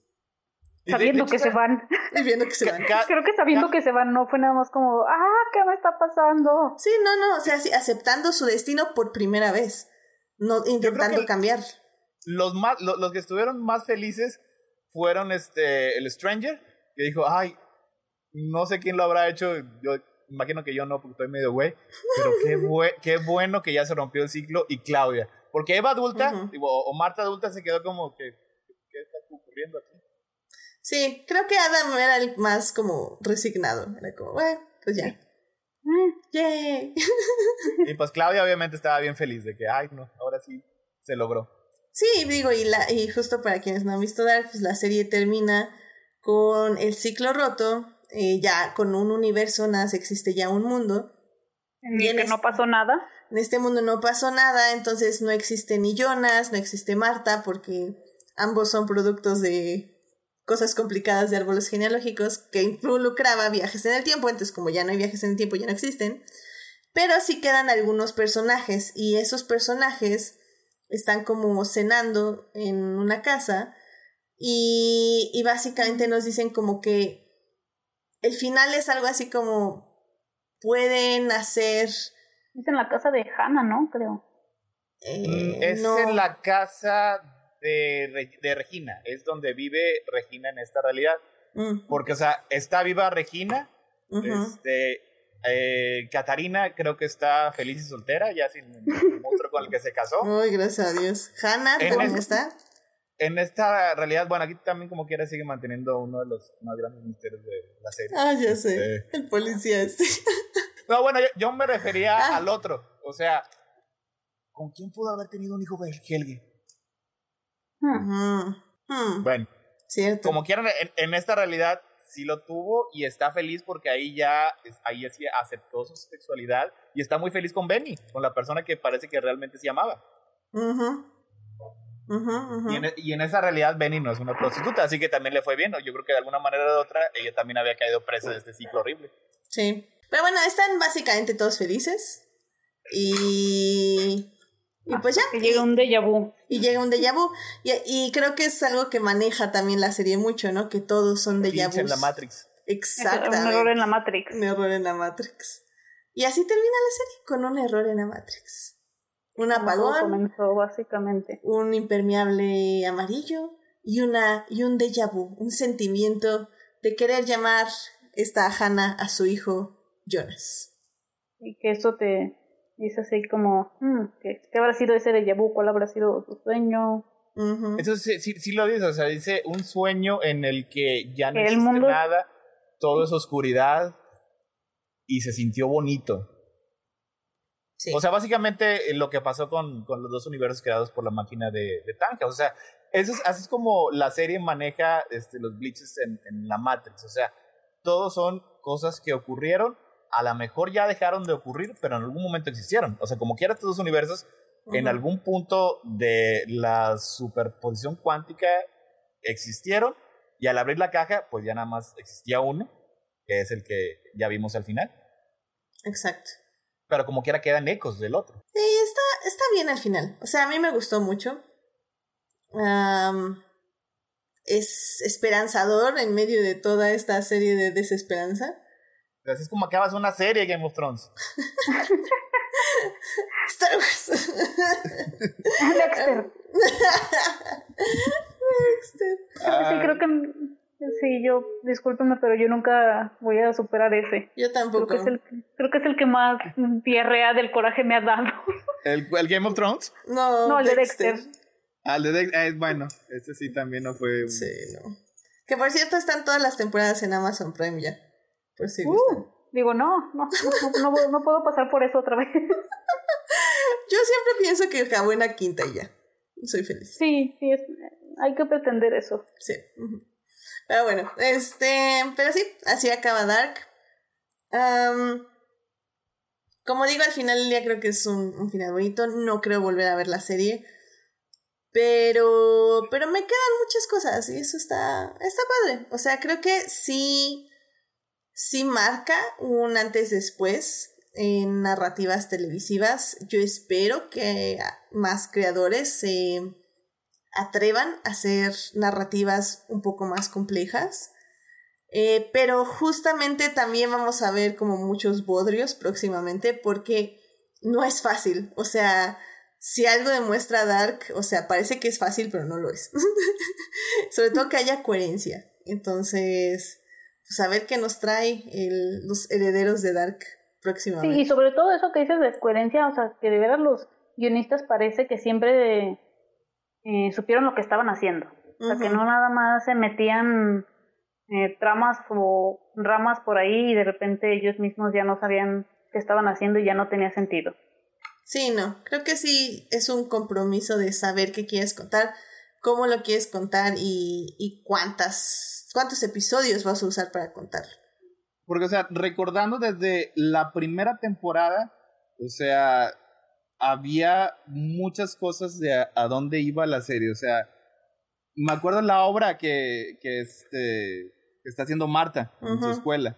Es, eh, es, es eh, una obra de teatro de Ariadne.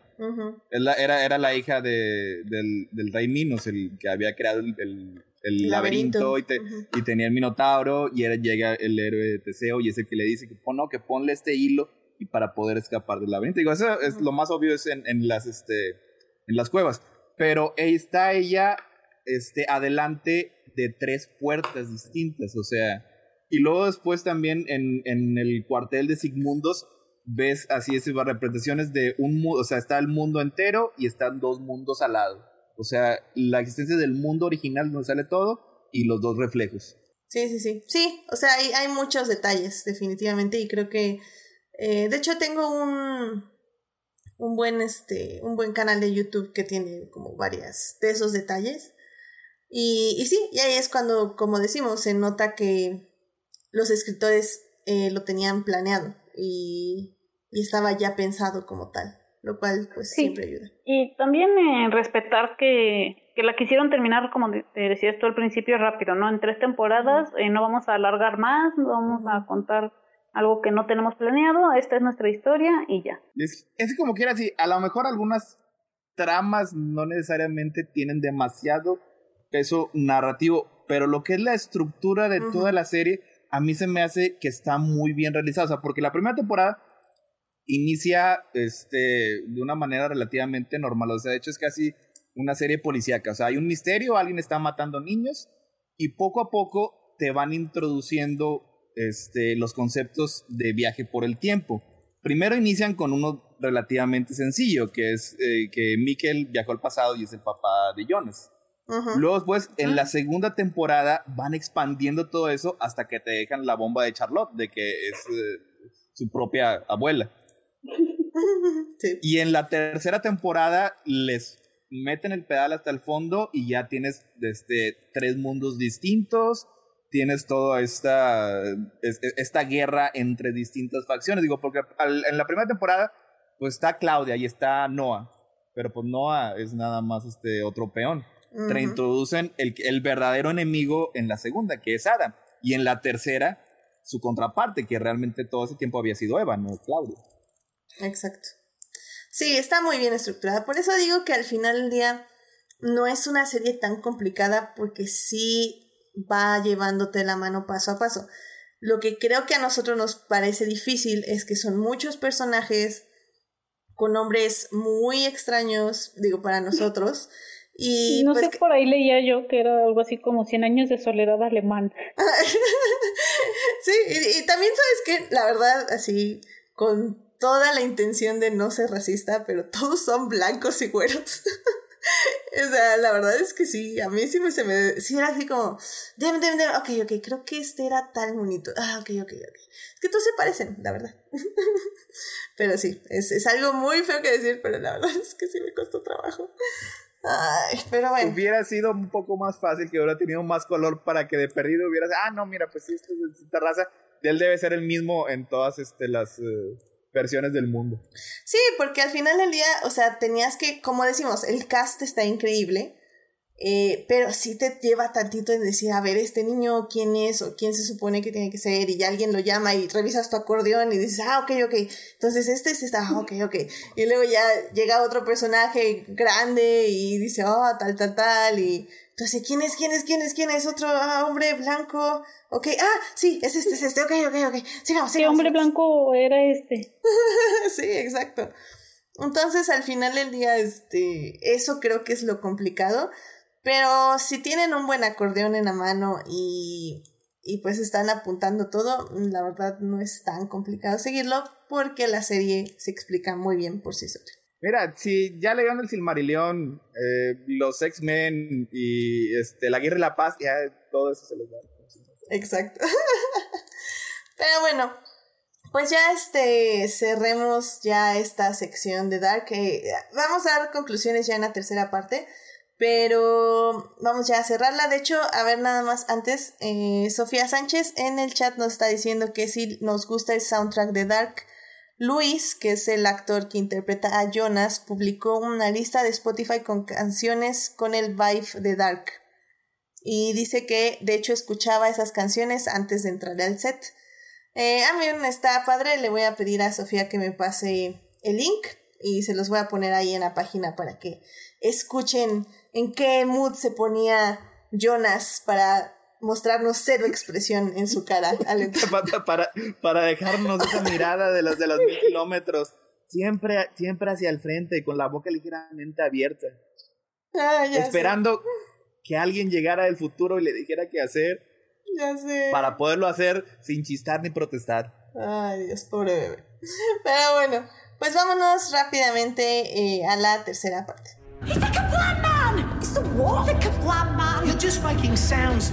Pues ya para cerrar casi el podcast, eh, hay, hay una cosa que me llamó mucho la atención en internet, que empecé a ver como muchas comparaciones, no muchas, pero sí algunas.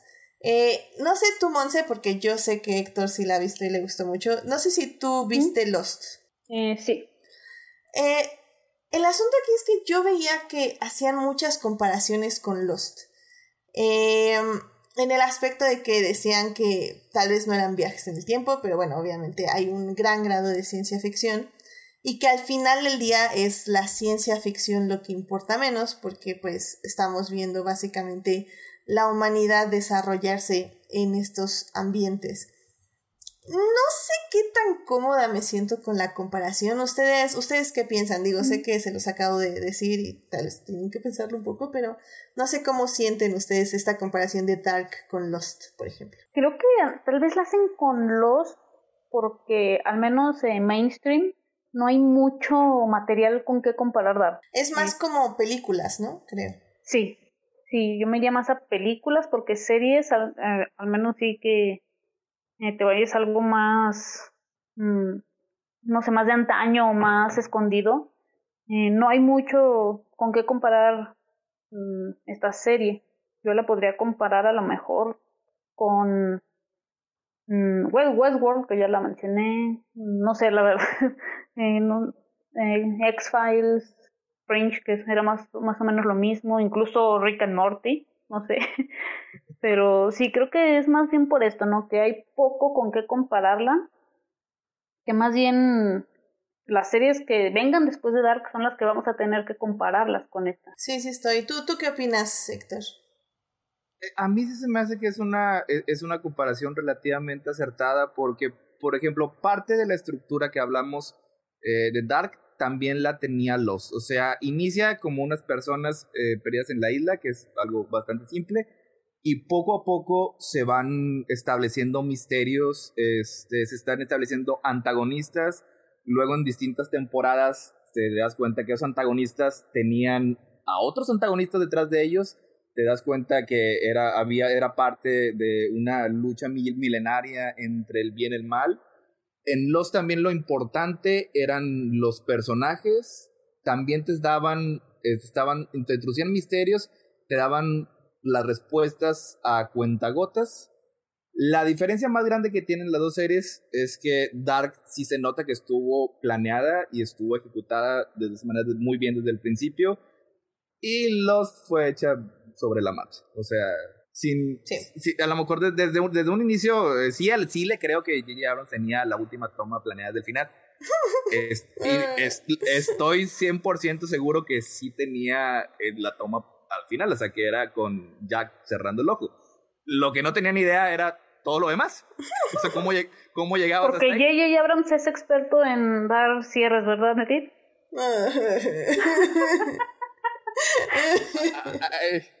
Ya, ya, ya, ya, ya lo mencioné, yo ni no quería mencionar este, el túnel de luz y el mundo entre mundos, pero bueno. Ay, pero no, sí, definitivamente. Sí, creo que, o sea, digo, amo Lost, igual yo con todo mi corazón. A pesar de, de lo que dijo Héctor, sí creo que llega a un punto en que definitivamente no, no estaba planeado esto. pero, pero creo que el final es muy bonito y cierra perfectamente los arcos de los personajes, lo que buscaban y, sus objetivos como personas. Y creo que Dark sí logra también eso. O sea, creo que al final del día, si bien es un poco apresurado, ¿cierto yo? En, apresurado en el aspecto de que evidentemente estamos con un contrarreloj entre el apocalipsis, que se matan, que mata a quién mata a quién, porque lo matan, etc.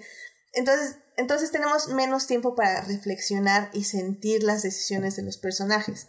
En cambio, Lost, pues básicamente el último episodio es eso, es reflexionar lo que sienten los, los protagonistas y los personajes. Creo que, creo que el problema que tenía Lost es que los creadores estaban contando una historia. O sea, ya, ya los que se encargaron de ella, este Lindelof estaban contando una historia sobre los personajes y muchos fans pensaban que era sobre la isla. Y, y el cierre fue sobre la historia que estaban contando. O sea, como que a lo mejor no supieron expresar muy bien el tipo de historia que estaban contando. Y en el caso, lo que tiene Dark es que eso fue muy claro desde el principio y una historia como Dark solo podía terminar de dos maneras. O el ciclo se muestra que es eterno, que hubiera sido bien triste y, y nihilista, Ujú. o establecen un loophole en el que se puede romper y hay un final feliz, que fue lo que vimos. O sea, era- y, y yo creo que los fans hubieran aceptado cualquiera de las dos, porque ese es el tipo de historia que estaba contando. De hecho, esta Joyce, eh, que mil perdones, sí me dijo que leyera la entrada de la Wikipedia, pero no tuve tiempo entre estar llorando y estar trabajando. Pero esta Joyce me dijo que para Dark te recomiendo una visita a Wikipedia en El muro de Sísifo de Camus y el eterno retorno. Esta última es una filosofía retomada por Nietzsche, por lo tanto fue seguramente en lo que se basaron los creadores de Dark. Lo menciona, lo menciona Charlotte, este... De hecho, es- es una de las cosas. Antes de que supiera que, que Tannhaus era su abuelo, decía: Sí, mi abuelo estaba obsesionado con el ciclo lunar solar. Que, que no es lo que dice la serie, pero más o menos. pues, sí. Y, con la, la, la recurrencia eterna de Nietzsche. Eso sí lo-. Sí, entonces por si alguien quiere irse más, adentrarse un poco más, este, pues es lo Eh, que yo- Joyce recomendó. Ella ha visto nada las dos primeras temporadas, eh, pero apenas iba a ver la tercera. Yo ahorita les voy a soltar muchas recomendaciones para que los busquen. Si quieren, si quieren más de eso. Oh Dios, entonces yo ya no planeaba irme a recomendaciones, pero bueno, ahora que lo mencionas, pues entonces ya vámonos para allá. Eh, la verdad sí era como esta sección era rápido de, de como que se dieran como una idea más o menos de comparar con otras series, pero sí realmente es, es, es complicado porque no hay muchas series tipo Dark, como decía Monse. Y en películas es un poquito más difícil. yo la compararía así con películas, tal vez con 12 monos. Ándale, sí. Esa de Bruce Willis y. Brad Pitt, donde se ve todo guapo, ¿verdad? y, y hay una parte de la tercera temporada en la que se pone muy Terminator la, la serie, ¿no? Ah, ¿tú hablas de la Ah. serie? Ah, es que sí, yo también primero estaba con la película, pero luego fue la serie. Ah, no, hablo de la película de 12 monos. Ah, ok, ok. Ah, ok, que, que en la serie se puso como la Ah. película. Ujú. Ok. Es que la serie también dice que está buena. Sí, yo, yo la verdad no la he visto, sí quiero verla, pero ahora sí que mi único punto de referencia, mi única referencia sería la película, que sí pienso que se puede comparar un poco con Dark. Monse, una serie que no has visto, no lo puedo creer. Ya, sé. ya sé, yo también me... Sí, es, ahorita me voy a castigar. No, está bien. Entonces, eh, creo que como decimos, eh, al final del día mi conclusión de Dark sería esa, o sea, si les interesa este tipo de temáticas, véanla. Creo que si, no que marque un antes y después, pero al menos si es un poco única en su rubro. Em, y la van a disfrutar. O sea, como digo, no soy así como ufa, que está increíble. Pero la verdad es como un, un este, pues un, un nuevo take en, en historias de ciencia ficción. Tal vez no nuevo, pero al menos actualmente no, no van a encontrar algo parecido. Así que pues si, si les llamó la atención todo lo que dijimos y nos, no nos, o no nos creen de estos árboles genealógicos, pues vayan a ver échenle, échenle un ojo y, y nada más manténganse despiertos porque sí es un poquito lenta, pero un poquito, ¿eh? no muchísimo, o sea, nada más, véanla sin sueño. Este, ¿Alguna conclusión, Monse? Eh, la verdad, si quieren ver algo diferente, en Netflix, es una de las series más diferentes de Netflix. Sí, sí, véanla. Al menos le piensen un ratito. hay que salir de la zona de confort de vez en cuando. Exacto, creo salir de la zona de confort.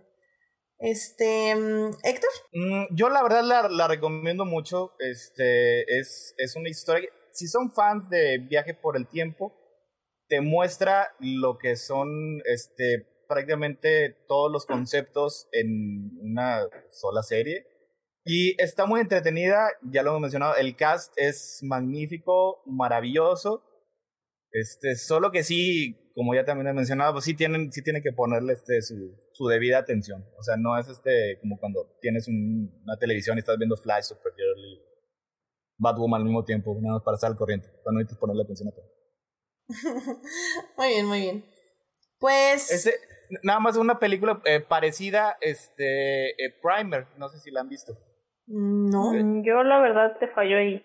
Es, es una película, creo que es de 2004-2005, dirigida por Shane Carruth, que es muy parecida este, en el hecho de que es bien brutal en la, este, la atención que te pide. O sea, es una película de bajo presupuesto, no es una gran producción hollywoodense, eh, el viaje por el tiempo es contenido, o sea, no viajan a, distintos, este, a distintos puntos del tiempo, es ahí entre un mes o dos. Y sí llega un momento en que la película avanza y se, vuelve más y más y más complicada. Ok, ok, la pondremos en la lista, definitivamente. bueno, pues, pues, pues, pues, pues. ¿Quieren ir a las recomendaciones o ya nos despedimos? Porque yo ya me iba a despedir, pero como que sentí que había aquí recomendaciones y yo sé que a Monse le encanta dar recomendaciones. Pues es que yo tengo varias recomendaciones respecto al tema, pero primero, pero primero Monse. No, a ver, a ver, espérenme. Primero, primero la cortinilla. Así que vámonos ya a las recomendaciones de la semana. I love movies. Gosh, I love movies. Más estaba tan segura que no iba a haber recomendaciones que ni siquiera le puse fondo especial a las recomendaciones de la semana, pero está bien. este, pues a ver, primero, Monse, eh, ¿qué te gustaría recomendarnos esta semana? Ok, eh, hablando de estos bucles temporales, esta semana, creo que fue esta semana, se estrenó en Hulu, o sea, medios alternativos en México, la película Palm Springs, esta de Andy Samberg eh, y la verdad, eh, si quieren saber más o menos de qué se trata, hagan de cuenta que eh, Día de la Marmota, la película de Bill Murray, y Eterno Resplandor de una mente sin recuerdos tuvieron una hija y se llama Palm Springs. No sé si alguien ya la vio, pero es la creo que es la mejor manera de la que la puedo describir. Es una comedia romántica, insisto, que con este bucle temporal en el que no pueden salir y la verdad es que resulta bastante entretenida. Ok, ok, ok. Entonces, por medios alternativos. Sí. y también, eh, esta ya, ya hace tiempo, no sé si ya la hayan visto, yo apenas la vi, que es la serie animada de Harley Quinn. La verdad es que la disfruté muchísimo. No, no esperaba divertirme tanto y por ahí incluso, incluso hasta ponerme a shipear, ¿verdad? A los personajes. Lo máximo, lo máximo, es lo, máximo. Sí, entonces incluso ya eh, Warner tengo una idea, eh, echa ya a la basura tu universo, crea el universo cinematográfico de Harley Quinn, mata al bromas y por favor dale su pareja que sea Ivy. De nada. El, Queen, el Queenverso. Sí. Queenverso. Yeah. La verdad tengo Ay, mucha sí, curiosidad de verla. Yo sí la tengo que como está en mi bastante, lista. entre- está bastante entretenida y son capítulos, pocos capítulos y cortos. Son 13 por temporada De 22 minutos. La viste en medios alternativos, supongo, ¿no? Sí, sí, pero de todas maneras creo que está en Cinepolis Click. Ok, perfecto. Para echarle un ojo. Sí, la verdad, creo que te vas a entretener y, y te digo, vas a terminar shipeando, estoy segurísima. sí, la verdad eh, me ha llamado la atención porque en Tumblr están muy activos con esa serie. Entonces sí ha sido como, oh my god, yo creo que sí la voy a ver. Entonces ya... em, Fíjate que a mí Tumblr fue el que me convenció de verla por ese ship. ya sé, Tumblr es increíble para que nos ponga a ver series así. Sí, entonces Perfecto. esa es mi recomendación. Ahí sí, ya busqué y sí está en Cinepolis Click. Y pues también les digo, de todas maneras, todo lo encontramos en medios alternativos. Excelente, pues muchas gracias Monse por este, las recomendaciones. Este, Héctor, pues alguna recomendación que nos quieras dar de esta semana? Sí, tengo muchas. Ok, adelante. Mira, yo diría que nos des dos, pero está bien. ¿Cuántas tienes Sol- que dar? no, mira, solo te- te- tengo tres. Ok, Este, va. Ok. Mira, es que uno de los aspectos que a mí personalmente me gustó mucho de Dark fue la ciencia. O sea, y tiene ciertas cosas que son científicamente correctas. O sea, si les interesa un poquito más este, de leer al respecto, hay un libro que me gusta mucho de Max, Tegmark que se llama Our Mathematical Universe, nuestro universo matemático. O sea, ahí te va dando así como una historia de cómo es el, el entendimiento de nuestro universo. O sea, si quieren saber de una manera digerible, o sea, no te van a poner ecuaciones ni nada por el estilo. O sea, si quieren saber lo que significa el gato de Schrödinger, si quieren saber lo que es el entrelazamiento cuántico, si quieren este, saber eh, la existencia de los multiversos, o sea, cómo es el entendimiento científico actual de la existencia del multiverso, en ese libro van a encontrar este, es- esas respuestas.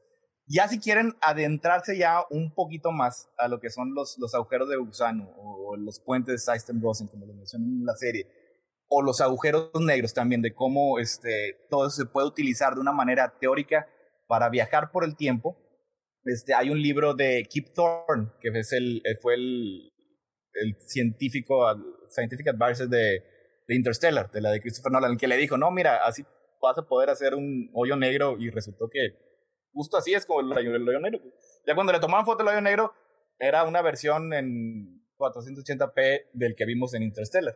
Y él escribió un libro hace unos eh, 20, 25 años que se llama Black Holes and Time Warps, este agujero negro y warps en el tiempo, en el que te va diciendo cómo sería este, teóricamente utilizar esos, esos, eh, esos conceptos científicos para, este, para viajar por el tiempo.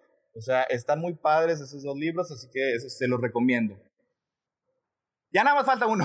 Está bien, está bien, está bien, muy bien, muy bien. Aquí estamos, yo estoy anotando para ponerlo el día viernes en las recomendaciones y puedan leerlo ahí en Facebook o en Instagram o en mi Twitter y ustedes ya conseguir todo lo que nos están lo que nos estás recomendando. Así que viene, la que sigue.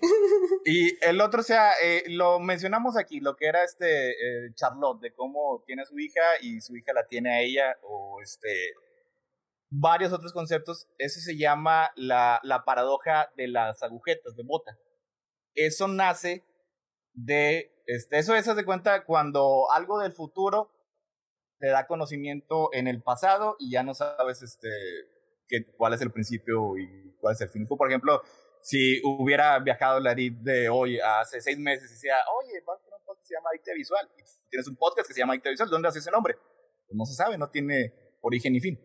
Y ese nombre, en particular de la paradoja, viene de una historia de Robert Heinlein, que es el autor de Starship Troopers, que se llama By His Bootstraps, por sus agujetas, en el que, pues es algo así muy parecido, o sea, un, tipo viaja al futuro, se encuentra con un dictador en el, futuro lejano, y ese dictador le da toda la información para que él mismo se convierta en esa persona. O sea, es así co- como, Adam manipulando a Jonas para que se convierta en el mismo. Este, luego después, este, unos 20 años después, el mismo Heinlein escribió otra historia que es así como que la más definitiva de ese concepto. O sea, hay un agente de una agencia temporal que él mismo es su propio padre y su propia madre. Esa se llama All You Zombies y la hicieron en película, la hicieron en película este, con Ethan Hawke que se llama Predestination. Esas este, son, son dos historias de Robert Heinlein y busqué en donde los puedan encontrar en el mismo libro y hay uno que se llama una compilación of the main sequence. Ahí tiene varias historias cortas de, de Heinlein, pero tiene en particular esas dos. Si les gustan así, de dónde nacieron todas esas paradojas, están muy padres. Ya sé que léala o si no busquen en medios alternativos esa película de Ethan Hawke. Está padre. Ok, ok, ok. Mira, son muy buenas recomendaciones. Hay que leer, gente, hay que leer. hay que leer. Este, así que creo que es una gran oportunidad para tomar libros y leer más de ciencia ficción y cosas complejas de la vida de los hoyos negros. y Soch.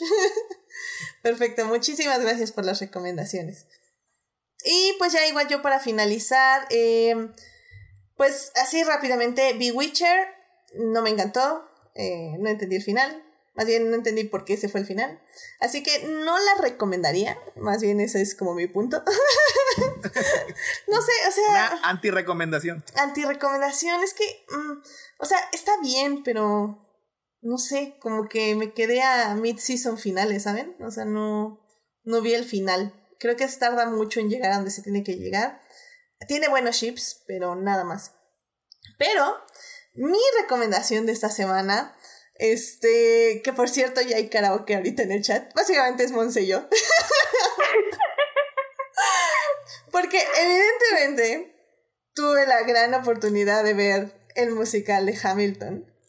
Wow. Y evidentemente estoy muy obsesionada, muy obsesionada con la música. Lo cual me lleva a mi siguiente punto, que es que evidentemente la próxima semana este programa se va a Broadway porque vamos a hablar de el musical de Hamilton. Yay. Así que, este, por favor, aparten sus boletos, sus asientos. Ahora son, están, no están limitados. Hay, hay un buen aforo en, este, en este teatro. Y y realmente me quise dar una semana más porque podía haber hecho el podcast esta semana de Hamilton, pero sí quería darme una semana más porque estoy viendo muchos videos de, de la música, de las letras, de los motifs, de la escenografía, de los props y está cañón, o sea, está cañón, está cañón. La próxima semana va a haber karaoke, va a haber análisis, tenemos ya grandes invitados, invitadas e invitades. Em, Va a estar padre, va a estar padre. Vean Hamilton, en serio. No, es que no sé cómo decirles que lo vean. es que está increíble. Bájenlo. Porque está en Disney Plus, así que no les puedo recomendar otro Yo lo único que pude decir así después de, verlo fue wow. Así, o sea, fue. Esa es mi review, esa es mi opinión de, de Hamilton. Wow. Sí, es que, ah, no sé. Y una buena ronda de aplausos. Una buena ronda de aplausos, literalmente así lágrimas al final, o sea, mm, o sea, no me había agarrado, ¿sabes? O sea, creo que hasta el segundo, o sea, segunda mitad sí hay momentos muy tristes, pero era como, oh, qué triste. Pero ese final, no, no, no, así, me choca que me hagan llorar justo al último minuto, porque es como, están los créditos, yo no puedo llorar a gusto. o sea, no puedo esconderme detrás del epílogo. Estoy ya llorando en los créditos, así no se puede. está muy cañón, está, está muy padre, así que también es recomendación aquí del chat de Jorge Arturo Aguilar, Hamilton. Es recomendación evidentemente de Monse. Que, que no sé, Monse, o sea, te oigo muy emocionada. Así que tenemos que hablar seriamente tú y yo porque ya tenemos muchos invitados. son muchos personajes, son muchos personajes, puedes tener muchos invitados. Es que mira, creo que voy a tener que poner de de este eh, ¿cómo? Uh, de reque First de, come, first serve. No, no, no, espera, de, de, de, Sí, va, va, a tener que ser un requerimiento saber al menos una canción de Javi. para venir a este podcast. Así es como va a haber un Hunger Games de invitados. de versos de rap o algo así. Hip hop. Ah, muy bien. Hamilton, ya, ya ven, o sea, me hacen pensar en Hamilton. Sí, es mi siguiente obsesión. No sé, no sé, tengo un problema. ya, no, lo necesitábamos. I know. No, creo que Hamilton es, es lo único que nos trajo felicidad estos últimos días y, sí. y lo merecíamos. Sí, ya, es como un respiro, ¿no? Exacto, es como un respiro. Así que esa es mi recomendación. Vayan a ver Hamilton, ya. tengo que parar de, de, llorar de Hamilton porque eso es para el siguiente podcast. Porque hay que llorar la próxima semana. hay que llorar la próxima semana, efectivamente. Así que con eso terminamos este grandioso podcast de Dark. Eh, pues muchísimas gracias, Monse, por venir. Eh, ¿Dónde te puede encontrar nuestro público? Eh, no, bueno, primero que nada, muchísimas gracias por la invitación. Ya, en serio, que aquí ya me siento muy a gusto. Oh. Y a mí me pueden encontrar en Twitter como arroba G, donde como básica tuitera hablo de todo como si tuviera la idea de qué estoy diciendo. Excelente. Héctor, muchísimas gracias por venir. ¿Dónde te puede encontrar nuestro público? Este, bueno, primero también gracias por la invitación, este, pues, sabes que aquí estoy disponible y, y pues también para que no, porque este, este bote yo creo que se entró en mi sillón porque está lleno aquí de papitos, hay que cuidar eso. Lo pueden encontrar este, en Crónicas del Multiverso entre jueves y viernes a las, eh, en, a las 12 de la noche. Y ahorita también tenemos especiales los domingos y los martes hablando de Disney y los domingos hablando de Caballeros del Zodiaco. Y los jueves hablando de el cualquier tema este, nerd que nos venga a la mente, cómics, películas, este, series de televisión, etcétera, etcétera. Y este, este jueves, este, esta, la siguiente emisión, vamos a continuar hablando de, viajes por el tiempo en celebración de Volver al Futuro. ¿Y quién más va a estar uh. el jueves? Sí, em, sí, bueno, eh, yo creo que mañana también me voy a hacer una aparición ahí en Crónicas, así que si gustan escucharme y escuchar Crónicas, obviamente. Eh, tal vez voy a andar por ahí en el especial de Disney y me voy a desvelar a las 12 de la noche con un buen café. No, no es cierto, no café, no, porque si no me pongo muy loca. Pero al menos me voy a desvelar un rato ahí en Crónicas para hablar de Volver al Futuro. Oye, que la volví a ver y está impresionante. O sea, hay mucho que hablar de esa película, está muy cañona. Así que ahí vamos a celebrarlo este jueves. También Monster está invitada por si quiere también este, desvelarse. Gracias, gracias. Claro que sí. Perfecto, pues muchas gracias. Ya saben, si gustan escucharme y obviamente escuchar crónicas eh, mañana martes y el jueves viernes a medianoche, ahí por ahí andaré. Eh, a mí me pueden encontrar en HT Idea, donde ya casi no hablo de Star Wars, excepto el día de antier que hubo trending topic de Last Jedi, entonces obviamente tuve que hablar todo el día de The Last Jedi. Sí, Edith es así como muy extremista, o no habla nada, o todo el día habla. ¿Y se, se anunció The Bad Batch? Se anunció The Bad Batch. Sí. Eh, no puse tanto de eso, fue más de The Last Jedi, pero sí, sí, se anunció The Bad Batch. Eh, tengo opiniones encontradas acerca de eso, pero está bien, está bien, vamos bien, vamos bien. También, obviamente, ya saben, estoy hablando de Fórmula 1 entre sábado y domingo igual. Hablo demasiado. Como dice Monses, es todo nada esto, es todo nada, es todo nada. Así es, así debe de ser. Exacto. Así que bueno, pues a mí me encuentran ahí. también muchísimas gracias a quienes nos acompañaron en vivo. Estuvo Julián García, Sofía Sánchez, Joyce Kaufman también se pasó, Julio. Julio también estuvo por aquí, muchísimas gracias por venir. Jorge Arturo Aguilar también nos estuvo comentando. Marcela Salgado nos estuvo saludando. Y ya, son todos los que estuvieron hoy en vivo. Eh, ya también dice Julio que hay croniqueros que se recitan de memoria a Hamilton. Podemos sí, en serio, son muchos invitados. Creo que va a ser el programa con más invitados, se porque vamos a poder hacer karaoke. Eh, es que, ¿sabes qué fue lo más chistoso? Yo no había dicho nada de un podcast de Hamilton y nada más puse Amé Hamilton en Twitter y cuatro personas me escribieron para decir que querían hablar de Hamilton en el podcast. O sea, como, ¿what? Entonces te tienes que sentir halagada por eso, más No, no, no, estoy muy feliz, la verdad, estoy muy, muy, muy contenta de que eh, se sientan con la confianza de escribirme luego, luego, sí, yo voy al de Hamilton y así como, wow, wow, pero ni siquiera sé si voy a hacer podcast. I tribute. Exactamente. I, I volunteer as tribute. Entonces, la verdad, estoy muy feliz. Yo sé que va a ser un gran podcast. Este, después están atentos porque la próxima semana va a haber karaoke y vamos a cantar. Claro que sí, cómo no. Em, también un especial agradecimiento a Julián García por los magníficos memes de esta semana, que ya saben, eh, no lo publiqué hoy, solo lo publiqué en Instagram, pero mañana por ahí lo tienen en Facebook y en Twitter, a los que lo gusten ver. Eh, también otro agradecimiento especial a Sofía Sánchez, quien me hizo los fondos del día de hoy este, de Dark y la verdad los sí los estuve usando. Muchísimas gracias por eso y de hecho ya me envió fondos nuevos para otro episodio, el después de Hamilton. Así que vamos a andar ahí con fondos nuevos en YouTube por si gustan verlos. Tal vez los use ya para otros posts, la verdad están muy padres. Pero bueno. Em, también muchísimas gracias a quienes nos oyen durante la semana en Heartis, Spotify y en iTunes. De hecho, también en Google Play, por alguna extraña razón, yo no lo he mandado ahí, pero ahí está. Así que, ¡yay! Este programa estará disponible ahí a partir del miércoles en la mañana. No se les olvide seguir este podcast en Facebook, en Instagram como Adictia-Visual y suscribirse al canal de YouTube para que les avise cuando está en vivo este programa. Pues ya, eso es todo por hoy. Eh, como ven, estoy muy emocionada por el siguiente episodio de Adictia Visual, sobre todo porque ya, ya estoy con la canción. o sea, ya los tengo, ya los tengo. Moana me preparó para este momento todos estos años. Bueno, cierra el podcast con un adelanto.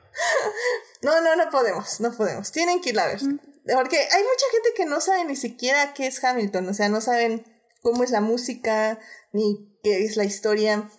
Y la verdad creo que es la mejor manera de llegar, eh, sin saber absolutamente nada. Entonces no va a haber adelanto, solo bájenla, Hamilton 2020, este, Disney, downloads, subtitles y vámonos a cantar. Sí.